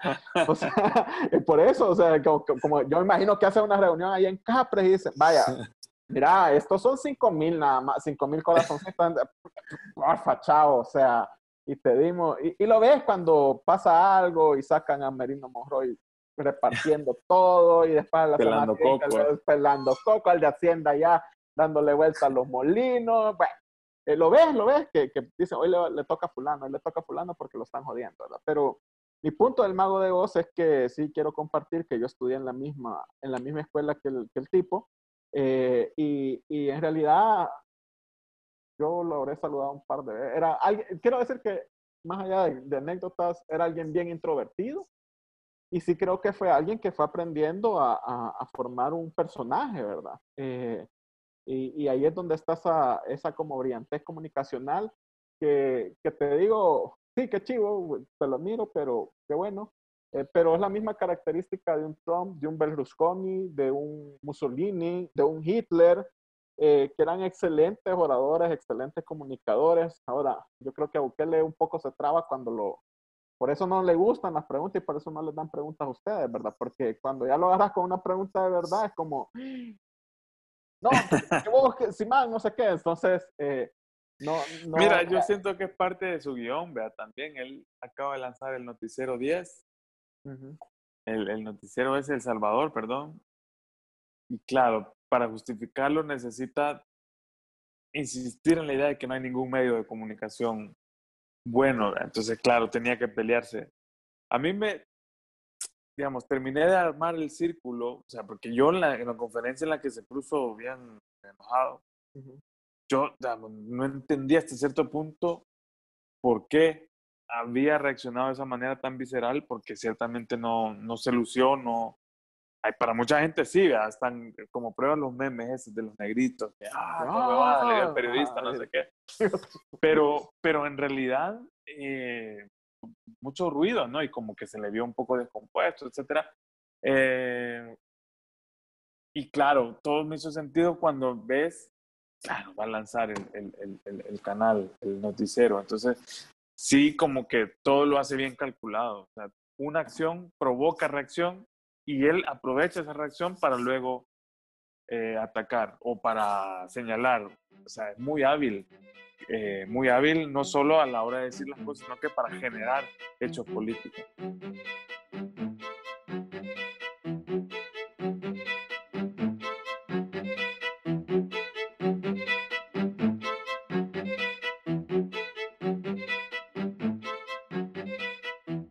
Para, para ir cerrando ya este tema de, de libertad, de prensa, eh, también en el presupuesto hay, eh, hay eh, reducción de, de, partidas presupuestarias a, que, es raro, ¿verdad? A aquellas que le hacen Contraloría, ¿verdad? Y también hemos visto como, como tratar de tomar la institucionalidad de, de, de acceso a la información, por ejemplo. O sea, se está tirando por bastante flancos y, y, y dos cosas, ¿verdad? Que, eh, claramente quiere debilitar las contralorías, eh, como sea, eh, y una obviamente tocando el presupuesto. bueno, ya vimos lo de estos, estos días que, que no trasladó ni FODES, ni, ni quiere pagar, ni quiere pagar, no quiere trasladar. Ah, pero, pero no, yo quiero aclarar que es que no paga las planillas. ellos lo que tienen que hacer es trasladar los fondos que le corresponde por ley, porque el, el, presupuesto es una ley, los fondos a la, las diferentes eh, órganos del Estado y a las diferentes eh, instituciones estatales. Eh, es una obligación legal, es una obligación legal. Yo, pero, pero es una, una estrategia y, y dos, que, que, que, creo que empezando por la fiscalía ha sido demasiado tibio en accionarse, ¿verdad? Mira, la fiscalía, bueno, en general, él, o sea, el presidente necesita consolidar su proyecto de cara al 2020-2021. Para eso va a tratar de atropellar cualquier síntoma de, de, disidencia o de o síntoma que él no pueda controlar. Entonces, es normal que quiera acabar con cualquier opositor y que quiera incluso silenciar las voces incómodas. Eh, obviamente él sabe que las instituciones de control como la Corte de Cuentas, la Fiscalía o el Tribunal de Ética o el Instituto de Acceso a Información Pública, la misma Asamblea Legislativa, eh, tienen funciones fiscalizadoras y que eh, le pueden, o sea, toda la información que estas instituciones generan eventualmente llegarán a los medios de comunicación. Eh, y se le, así se le cae a él discurso un poco de que este, estamos en el país de las maravillas, eh, que están haciendo historia. Entonces, claro, tiene sentido que él quiera controlar esas instituciones a través de eh, cortándoles el financiamiento porque sabe que ahí está como atacando muchos, muchas cabezas de monstruos a la vez. Eh, la fiscalía para mí que es un funcionario que comenzó a tener relevancia con la llegada de Luis Martínez, contradictoriamente, porque Luis Martínez ocupó ese poder para tocar gente intocable, ¿no? O sea, él, y eso que estoy hablando de Luis Martínez, Luis Martínez, o sea, está preso ahora por está preso. precisamente por una investigación del paro. Ajá, o sea, está condenado, o sí, está condenado por haber hecho un uso indebido de escuchas telefónicas. Eh, vaya, él, Luis Martínez, fue un fiscal que le dio un peso a la fiscalía y la puso en todo el mundo a hablar de la fiscalía. Pero, claro, porque antes, si miras, antes los fiscales eran eh, tan útiles como una maceta, no hacían nada. Él comenzó a hacer algunos casos y, bueno, elevó un poco la vara. Luego Douglas Meléndez y ahora el Raúl Melara, que todavía aún es indescifrable a mi forma de ver. Es cierto, ha actuado con alguna pasividad, pero sobre todo yo siento que ha actuado con mucha como ingenuidad, eh, que no hay en el mundo político, pero ¿a qué voy? Él le está dando la misma credibilidad a denuncias que no tienen ningún sustento, a que denuncias que, que de periodistas que han denunciado corrupción. O sea, por quedar bien él con el, con el Dios y con el diablo, él está dándole seguimiento a cualquier denuncia que haga. Em, ya te imaginarás si tuviéramos una ley del whistleblower, o sea, no sé qué, si él tendría capacidad para, para desarrollar todas las denuncias, pero, pero evidentemente ahora creo que su ánimo es de quedar bien con todos y decir, no, si yo investigué eso, cuando denunciaron eso yo lo investigué. Yo creo que él debería tener mayor cintura política para decir, no, esta investigación, ya hicimos las indagaciones preliminares y no tiene sustento por esto esto y lo otro. Pero, pero bueno, eh, habrá que ver y, y, y, sí, siento que la fiscalía debería tener mucho, mucho poder, mucho respaldo y, y lastimosamente todavía es una figura que, que deja mucho que desear a ver, a ver cómo termina. Le falta, creo que, creo que dos, dos años va a cumplir ahora en diciembre, este fiscal. A ver si se si busca la reelección. Sí, y, aquí el fiscal lo elige la asamblea, eh, no lo elige el presidente. El presidente, como en Guatemala. Como en Guatemala. Y hay otros modelos de otros países, pero, pero suelen ser elegidos por el presidente usualmente. Eh, en, Estados Unidos. En, Estados Unidos, eh, más en un más en el mundo eh, anglosajón, más de common law, que nosotros tenemos un sistema codificado, pero más de common law, de, de, jurisprudencial, suele ser el primer ministro, el presidente, sin, sin mucho mediar, ¿cómo se llama? Sin mucho mediar el, el, el, legislativo. Pero esas son otras realidades, porque eh, también hay fiscales, por ejemplo, estatales en Estados Unidos que, que ya responden otras cosas eh, y que es un puesto bien político, bien parecido al puesto que significa la alcaldía de San Salvador para nosotros, que suele ser una catapulta para la presidencia, ¿no? No en todos los casos, pero suele ser para, para alguien presidenciable. Entonces, eh, un, un, fiscal estatal, no el, no el federal, eh, suele ser alguien que se quiere lanzar al Congreso, a senador o ir escalando, ¿verdad? La, la, la, la, candidata de vicepresidenta fue senadora, es, senadora o es eh, congresista, sí, senadora creo que es, eh, pero fue fiscal de California, Kamala Harris. Hay algunas críticas de su gestión de fiscal. mi punto es que, que vos decís esa, ese breakthrough de, de, Luis Martínez también se debe a que había un status quo con, con Arena, donde es un Safi o los que hubieron antes eran como más, más relax, ¿verdad? La, la fiscalía más relax en estas cosas. Entonces, eh, ahí, eh, pero no deja de ser un, un puesto político. Creo que al final eh, la apuesta de este gobierno es ir comiéndose a toda la institucionalidad, ¿verdad? Y por eso la gran apuesta para, para estas elecciones y podemos, puede que quede solo, solo como alguien independiente, puede ser que solo quede la corte, pues, o sea, el, el, el, la sala. La sala, porque está empezando la gestión, básicamente, ¿no? Entonces, eh, son nueve años de, para, para magistrado y por lo menos la sala de la constitucional. Por eso quieren reformar también la, la constitución, no quieren poner el derecho al agua. Yo no he visto Pero bueno, eh, eh, esas son otras pláticas, pero sí hay un debilitamiento institucional y creo que no están respondiendo todas, todas estas instituciones, incluyendo la misma asamblea. eh, al momento, ¿no? Eh, creo que hay que ser bien, bien categórico y bien fuerte para evitar algo como pasa en Venezuela, por ejemplo, que tenés dos gobiernos, eh, no sabes cuál es el legítimo, tenés un Congreso que, que, que, no lo reconoce el Ejecutivo y podemos caer en algo así, ¿no? Puede, podemos, yo me veo un escenario que tenemos una asamblea elegida que funciona aparte y que se le ocurra a este hacer una constituyente, entonces vamos a tener dos puede pasar, si eso, eso no es extraño, pues. Sí, yo, yo, no sé, a ver, sí, puede pasar en realidad, pero, pero creo que Estados Unidos no, no permitiría eso por varias razones, pero, pero también aquí la sociedad civil como que de alguna manera tampoco lo permitiría. Em,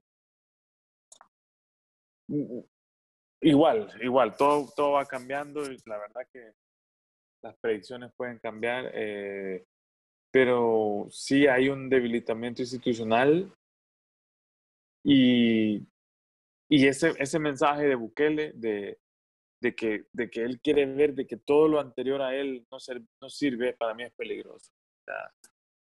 Eh, y lo peor es que en muchas, en, muchas ocasiones no se le puede rebatir porque en realidad, pues si Arena y el Frente hubieran hecho su, su tarea de cumplir a, pie juntillas la ley, la constitución, eh, sería otro país, pero pasaron 30 años y, y dejaron muchas deudas, se ignoraron algunas cosas eh, que ahora están reventando y hay toda una generación que que cuando despertó, cuando nació, empezó a ver a su alrededor y decía, qué país de porquería.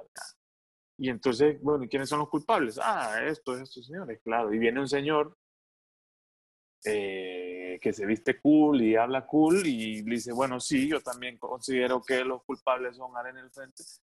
Entonces tiene todo, todo cocinado, pero eh, así las cosas. Yo creo que es más, eh, no lo permitiría como dice Roque Dalton, siempre lo repito y cada vez más cierto, más presidente de mi país, el presidente, el presidente de aquel país, ¿verdad? Eh, y creo que es más definitivo. El presidente de Estados Unidos es, más presidente de mi país que de Estados Unidos. Algo así. Eh, una vez la dije bien, siempre me la equivoco, pero esa, esa es la, la, la idea, como dice. Eh, creo que son más importantes las elecciones gringas que, que las elecciones nuestras, porque eso va a definir, ¿verdad?, quién queda. y y todos estos populistas nacen de una clase política mediocre, pues, eh, lamentablemente hay que decirlo, y, es así. Eh, y en eso vamos a abordar el último tema que habíamos quedado, que, que va a ser un recorrido por una serie de, artículos. Veamos unos cuantos, porque si nos ponemos. Sí, no, no, no. Eh, más, hablar en general, pero creo que también todo esto es respuesta a, a, lo que hemos hablado de, de desenmascarar corrupción, que, que, obviamente desde que no quieren ese consejo auditor eh, en el manejo de la pandemia, eh, uno inmediatamente dijo, ay, se lo están, se lo están. Sí, no, sí, pues sí. Eh, pues sí, ahí hay business, ahí hay business. Y tenemos a mi primo Alavi, tenemos al Cherocoqui, tenemos al viceministro de, de, bueno, al ministro de Hacienda hoy, ¿no? Hacienda ahora, ¿no? Eh, a Escalante, el diputado Escalante, ah, sí, toda la cherada, y aquí no sabemos quién más, pues si estos han sido miles y miles y miles de millones de dólares. Eh, eh, pero quizás empecemos, hay, hay, unas historias por ahí de, de este número famoso del 54315. la, la partida. Entonces, eh, toda esta corrupción nace allá. Claro, o sea, este, esta sensación de que, de que, la, de que con el dinero del pueblo se puede hacer cualquier cosa surgió precisamente con la partida secreta. Una cosa interesante es que para el diputado este del PCN que está ahorita se llama Roberto Angulo, me parece. Diputado ahí él él fue diputado de Arena en algún momento, eh, en los años 80. Eh, luego se pasó al PCN. Pero lo curioso es esto, mira, eh, él fue presidente de la Asamblea Legislativa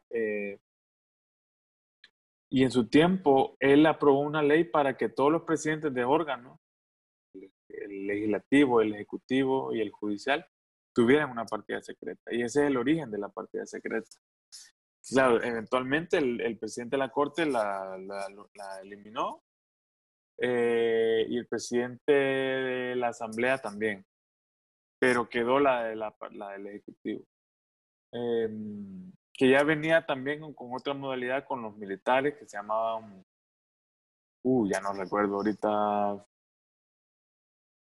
pero bueno, era, los regímenes militares lo tenían como un, un salvoconducto para hacer uso de dinero rápido. Eh, y básicamente, como nunca ha habido fiscalización de eso, así se construyó la política. Los acuerdos no eran acuerdos políticos en base a conveniencia política, sino en base a conveniencia monetaria. Eh, y bueno, el Faro ha dado seguimiento a eso. Recuerdo el primer reportaje al respecto creo que fue uno de Sergio Arauz en el año, no, no, no, ya recordé, la sala de lo constitucional declaró inconstitucional la partida secreta en el año 2010.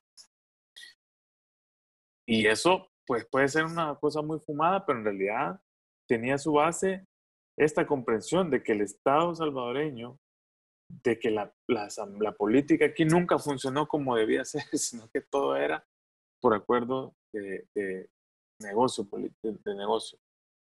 Eh, la partida secreta funcionó con todos los gobiernos, Arena eh, y el FMLN también.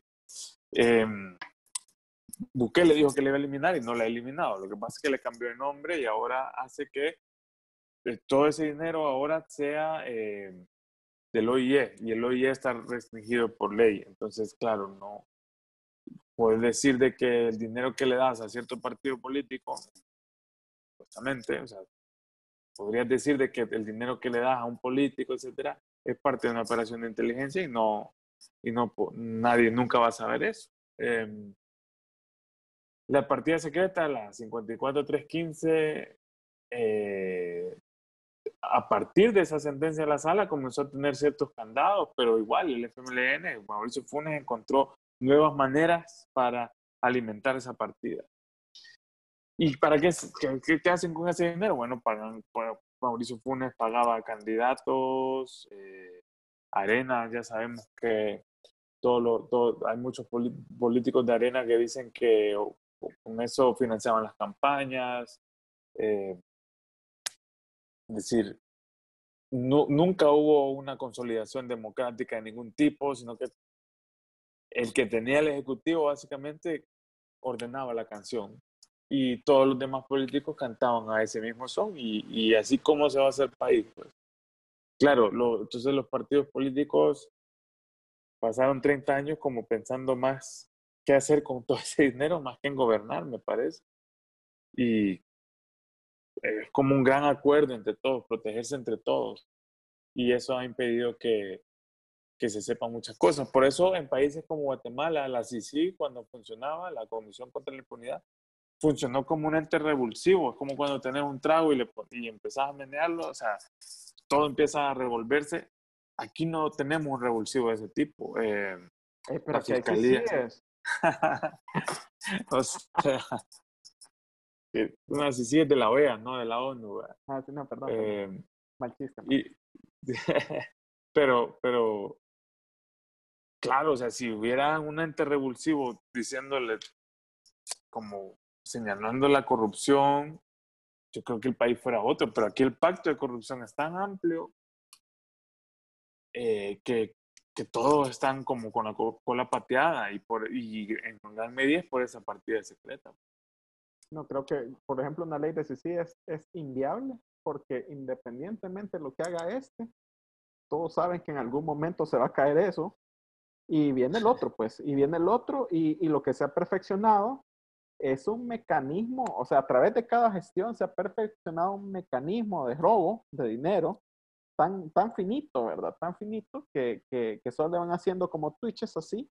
Y, y, y, a veces hasta algo bobo, porque yo las pruebas también uno dice, ¿y esto cómo, ¿por qué no ocultaron mejor esto? Digo yo. O sea, también se hubieran puesto, pero también, e, esa, esa, esa dejadez para mí también es eh, la, la, la, ceguera que te puede generar el poder, ¿verdad? Es decir, y, y, la misma corrupción te genera esa, ceguera, porque vos en el poder crees que eso es eterno y, que nadie te va a hacer nada. Entonces, te pensás a descuidar de, de esas cositas, ¿verdad? Y, y fácil, de ahí, de ahí viene, yo creo que lo que lo que hizo Bukele con la pandemia es aprovechar estos bellos tres meses, los primeros tres meses de la pandemia, donde nadie podía salir y donde estaban vergueando a toda la gente en la calle y que, o sea, era una conmoción y se aprovecharon del miedo de la gente, porque yo hoy no oigo a nadie que necesitamos 15 días de cuarentena, no oigo a nadie decir eso, eh, pero se desaprovecharon, bueno, la pandemia es otro tema que, que, la verdad que yo lamento mucho lo que nos ha pasado en el país, pero mi punto es, eh, esa fue la época en donde pudo más, eh, porque hubo suspensión de la LACAT, de la ley de, de, adquisiciones, ¿verdad? Eh, de estatal. Entonces, suspendido eso y sin nadie que los controlara, ah, no, eso fue una feria, una feria que la vamos a pagar los hijos de mis hijos de mis hijos. entonces, sí, pues sí pero nadie, nadie, la verdad, tiene, tiene, eh, tiene la voluntad, y digo de otras fuerzas políticas, de, decir, hey, paremos esto. O sea, paremos esto y la forma de pararlo es pararlo eh, de lleno. O sea, ¿por qué? Porque están todos estos casos que pueden ser judicializados también en de frente. Eh, y, y, en, y, en, artículos del Faro hay como mucha, mucha relación de, de que vos podés ir atando cabos de, de relaciones con, desde la corrupción de SACA, eh, con la corrupción de, de gobiernos del frente, que también está este personaje, ¿cómo se llama? Eh, Merino. Herbert. Ah, eh, también José Herbert Saca, José Luis Merino. Y ves que como en el, en el trasfondo quienes funcionan, también Herbert Saca, este, el de comunicaciones. Porfirio. Ajá, y ves un montón de gente que está atrapado. Ah, Ernesto Zanabria. A Zanabria, sí, sí. quizás el más, el más el más eh, público, pero ves toda esta gentecita que, que sabe cómo, su, gracia es que sabe manejar el mecanismo de corrupción. Esa es la gracia de Exacto. Sí, y, y, a propósito de eso, eh, yo hablaba con vos de este reportaje que hice que para mí, a mí me gustó mucho hacerlo, es sobre estos puntos de encuentro, estos vasos comunicantes entre entre proyectos políticos que aparentemente no tienen nada que ver. O sea, ¿quién iba a imaginar que el proyecto político Bukele estaba asociado de alguna manera o tenía vínculos con el proyecto de Tony Sack. No solo vemos a estos personajes que tienen en común, el secretario de, prensa, o, o por ejemplo eh, Merino, que es el hijo de Francisco Merino Jr., que es el hijo del diputado del PCN, pero que es el jefe de protocolo de Casa Presidencial, también fue el jefe de protocolo en la era SACA. no significa necesariamente que sea el mismo proyecto político, pero hay gente importante y así funciona la política. O sea, probablemente el personaje político no va a estar en el equipo donde se están tomando las decisiones, pero sí va a enviar delegados suyos. Así funciona, ¿no? Eh, em, eh, entonces, para mí fue, fue bien curioso encontrar que una de las camionetas que anduvo usando el, entonces candidato Bukele, eh, no, entonces sí, era, se, lanzó, se lanzó como candidato presidencial. Estamos hablando del año 2017.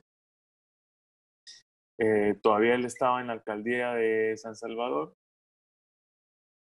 eh, una camioneta que él anduvo usando era parte del entramado de, corrupción de Tony Saca, del caso este del defalco de los 300 millones de dólares. Em, esta camioneta es parte, era parte de los activos de una empresa multimillonaria del, expresidente Saca, promotora de comunicaciones, eh, y estaba embargada por todo el caso de corrupción y de repente vemos que en esos mismos meses el, el, el, alcalde Bukele anduvo esa camioneta varios días, anduvo de arriba para abajo, la, llevó a los juzgados incluso, porque esos días fue citado por el caso de la manzana. Eh, y bueno, cuando pedimos cuenta de que, mire, como, como una empresa del expresidente Saca una comunicación, una camioneta del saca, eh, aparece pues tan cercana a usted, no nos contestó, nos dijo de que, de que bueno, de que él necesitaba una camioneta blindada y que esa consiguió su equipo. Y ahí murió todo. pero creo que ahí hace falta preguntar más sobre eso, ¿no? O sea, cómo es una camioneta cara, es una camioneta Lexus blindada. Eh, que eh, muy curioso cuando yo, cuando, cuando allanaron la mansión de Tony Saca en el volcán, allá en, eh, en San Salvador, em, la allanaron, no me acuerdo, hace como dos años. Había muchos vehículos parqueados. Yo entré, ¿verdad? y como la policía y la fiscalía la allanaron porque la, la, la, iban a pasar a manos del CONAB. Y entonces yo le tomé foto a los vehículos. Eh, a los meses después veo que ese mismo vehículo se parecía a uno que andaba el presidente, el, el, alcalde Bukele en ese entonces.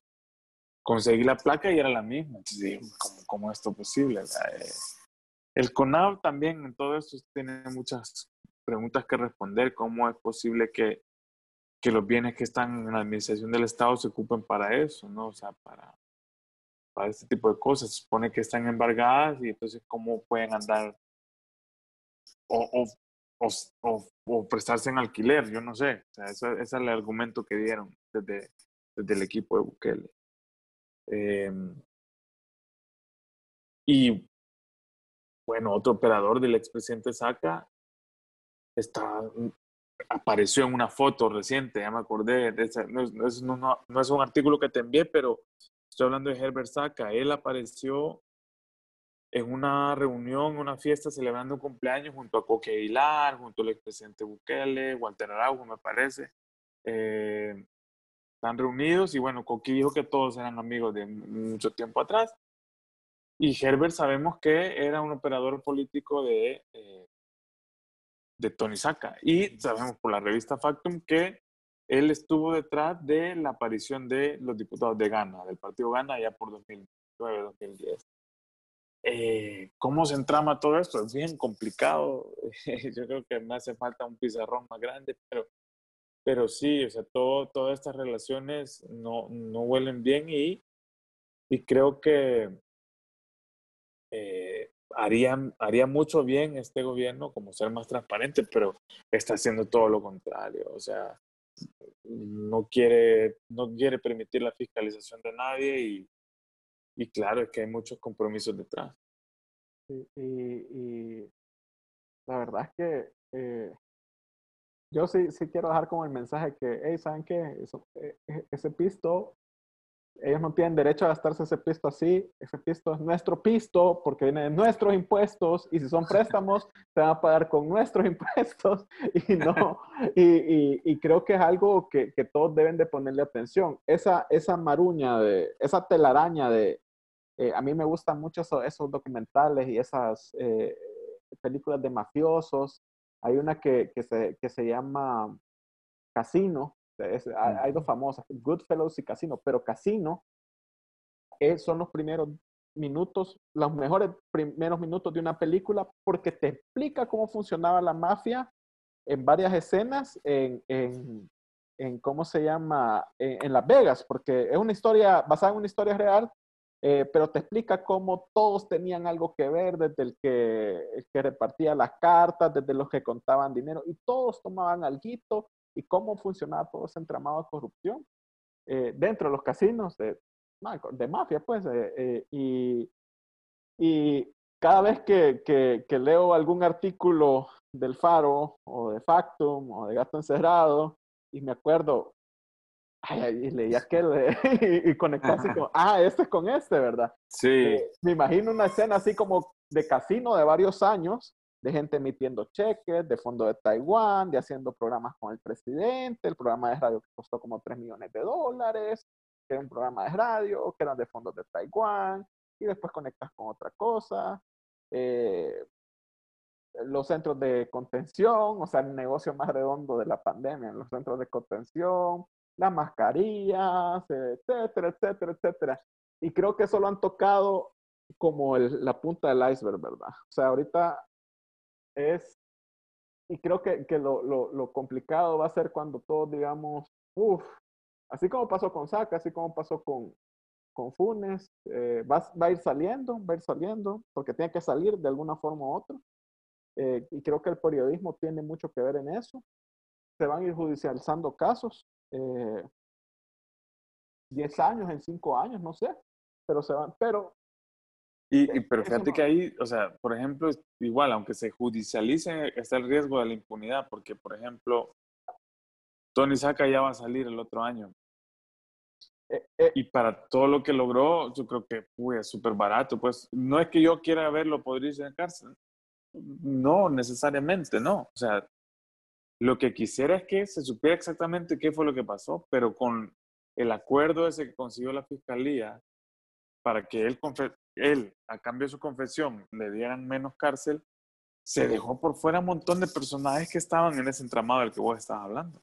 Sí, no, eh, e, ese es mi punto, que, que iba. Se van, a se van a judicializar casos, que va a haber, va a haber, pero no ahorita, en unos años.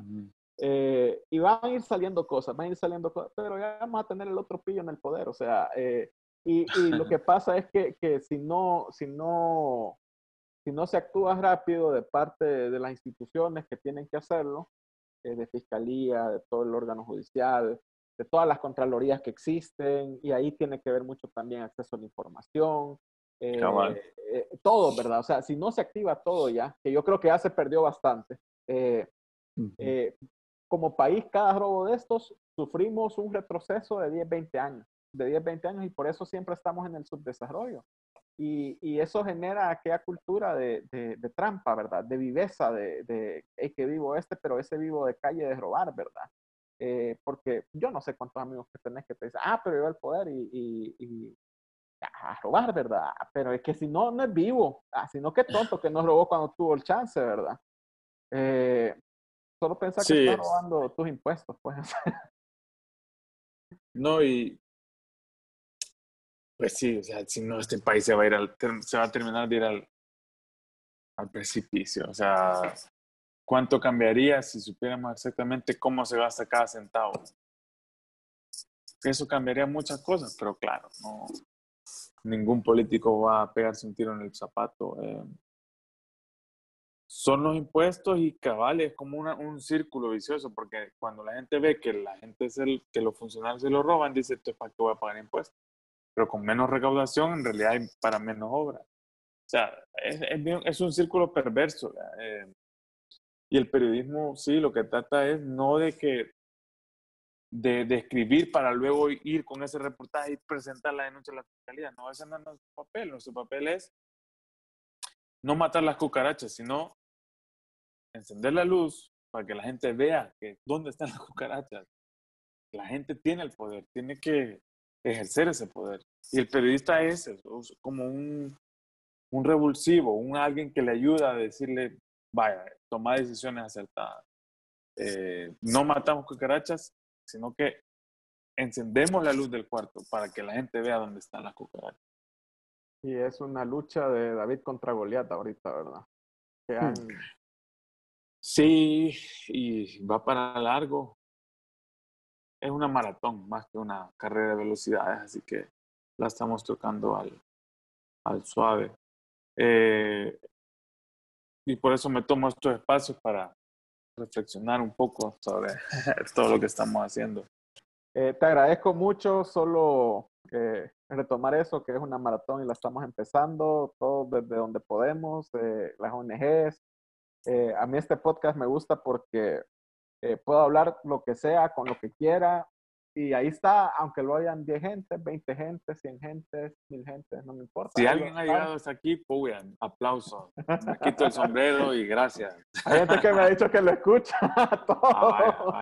Mi consejo es que si no lo logran de un solo tiro, vayan pausándolo. Pero te quiero agradecer. Eh, no hay que desistir de, de, este esfuerzo porque sí te digo que yo creo que, que el, el apodo ese que les han dado el periodismo incómodo es uno de los últimos bastiones de nuestra democracia. Así de fuerte lo quiero decir porque lo es, lo es. Y, y han, han, inclusive han, eh, se han apoderado de todo lo comunicacional, menos esto, menos esto, y, y creo que es lo único que tenemos para hacer reflexión y decir, hey, y hacer esas conexiones. O sea, vos lo que decís de la lámpara para mí son unir los puntos, ¿verdad? Unir los puntos y eso nos ayuda a pensar y no tener esa mentalidad política tribal, porque yo perfectamente puedo decir de, aquel, de, aquel, de aquella gestión de hace 10 años, de esta de hace 5 años, la última gestión que hubo del frente, de la que hubo de arena, y fulano y fulano y fulano fueron corruptos, y ¿sabes qué? Tuchero por el que votaste ahorita, tu buque también es corrupto. Entonces, e, ese tipo de reflexiones quiero que haga la gente. Para mí es lo que hay que hacer, ¿verdad? Y, y después ir pensando alternativas, pero no lo podemos hacer si tenemos todo bombardeado con que eh, con mensajes propagandísticos. Eso, eso es imposible. Eso es imposible. Sí, y, y, y, te agradezco las palabras. De verdad que este periodismo incómodo surgió así, fue una idea nuestra de ocupar esa palabra eh, a raíz de cuando la Fundación García Márquez nos el premio a la excelencia en 2016, me parece. publicaron una nota para anunciar eso y, bueno, decían el faro, los periodistas incómodos. Y a partir de ahí, pues esa palabrita comenzó hace ya cuatro años. Y realmente nos encanta ver que es un lema ahora, ¿no? Y, de verdad estoy muy agradecido con, con, las palabras que tenés hacia el proyecto, hasta el paro, y solo nos, nos animan a seguir y de verdad, o sea, sentimos que lo que hacemos vale la pena. Eh, y, bueno, sí, nuestro sueño es que, que la información sirva para algo, ¿verdad? Eh, y ojalá ayudemos a la gente a tomar mejores decisiones. Gracias, Gabriel, por las par de horas que estuvimos hablando. Que vive el periodismo incómodo. Sintonícenos en el canal de. Ah, no, en el canal 10. en el canal 10. han, han, han, satanizado al pobre Cipitillo, al pobre. Todos mis recuerdos de niño se han ido a la borda con eso. Pero no, pues, gonta. No Pigonta, el, el oso y el tigre, pobrecito, man, pobrecito, el monito que, que, te ayudaba a cantar, no, hombre, no, hombre, no, no, es de Dios eso, no es de Dios. Bueno, Cuídate, viejo, un gustazo. Un gusto. Gracias. Ahí estamos ahí, saludos. saludos. A todos. Suerte. Gracias. Nos vemos. Espérense, espérense, espérense. Antes de terminar, les dejo con una nueva sección que voy a llamar mmm, Que Oigo donde les recomiendo podcasts que oigo. Y esta primera vez lo hacemos a través de la conversación con Gabriel. Sí, sí. Yo he estado escuchando unos de... Bueno, a mí siempre me han llegado los podcasts, pero hasta hace poquito, tanto que lo habían afamado y yo lamento no haber escuchado antes, es Radio Ambulante. No sé si lo has escuchado. Bueno, ya, yo soy fan de, de Alarcón. Alarcón. Ajá, puya, Buenísimo, buenísimo. Sí, no, no, no. Y, y, y, para la pandemia sacaron esto del hilo, que es otro como el podcast hermano. Puya, buenísimo. Ah, ese, ese no todo. lo he escuchado. No, buenísimo. 20 bueno. minutos, bien explicadito todo.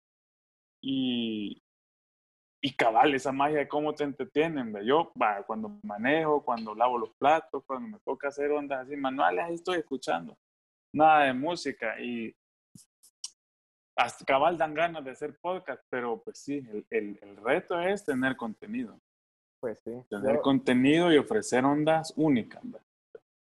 Sí, mira, yo, yo, la verdad que, que, dije aquí nadie hace podcast, la, la, verdad que hay varios. Yo no sabía, pero habían varios. Y, y ya tenía años de oír y yo igual cuando hago alguna cosa que no, más mecánica y, y más estos días que he estado saliendo a caminar a la mañana, me echo dos, dos horas ahí, me. Ah, no, hombre. Sí, entonces, y oigo de todo, men. Eh, noticias, eh, de entrevistas. Y este lo quería hacer tipo Joe Rogan, pero no me sale tan así, es paja. Entonces, ¿Ese pero, cuál es? No, no, no, lo, no lo conozco. Joe Rogan es el, era, bueno, es un comediante gringo que es el también del UFC, el, el comentador de UFC. Ah, ya, ya. Pero el, el chavo tiene como 10 años de tener el podcast y, y entrevista a la mala así, se echa dos, tres horas a veces, me.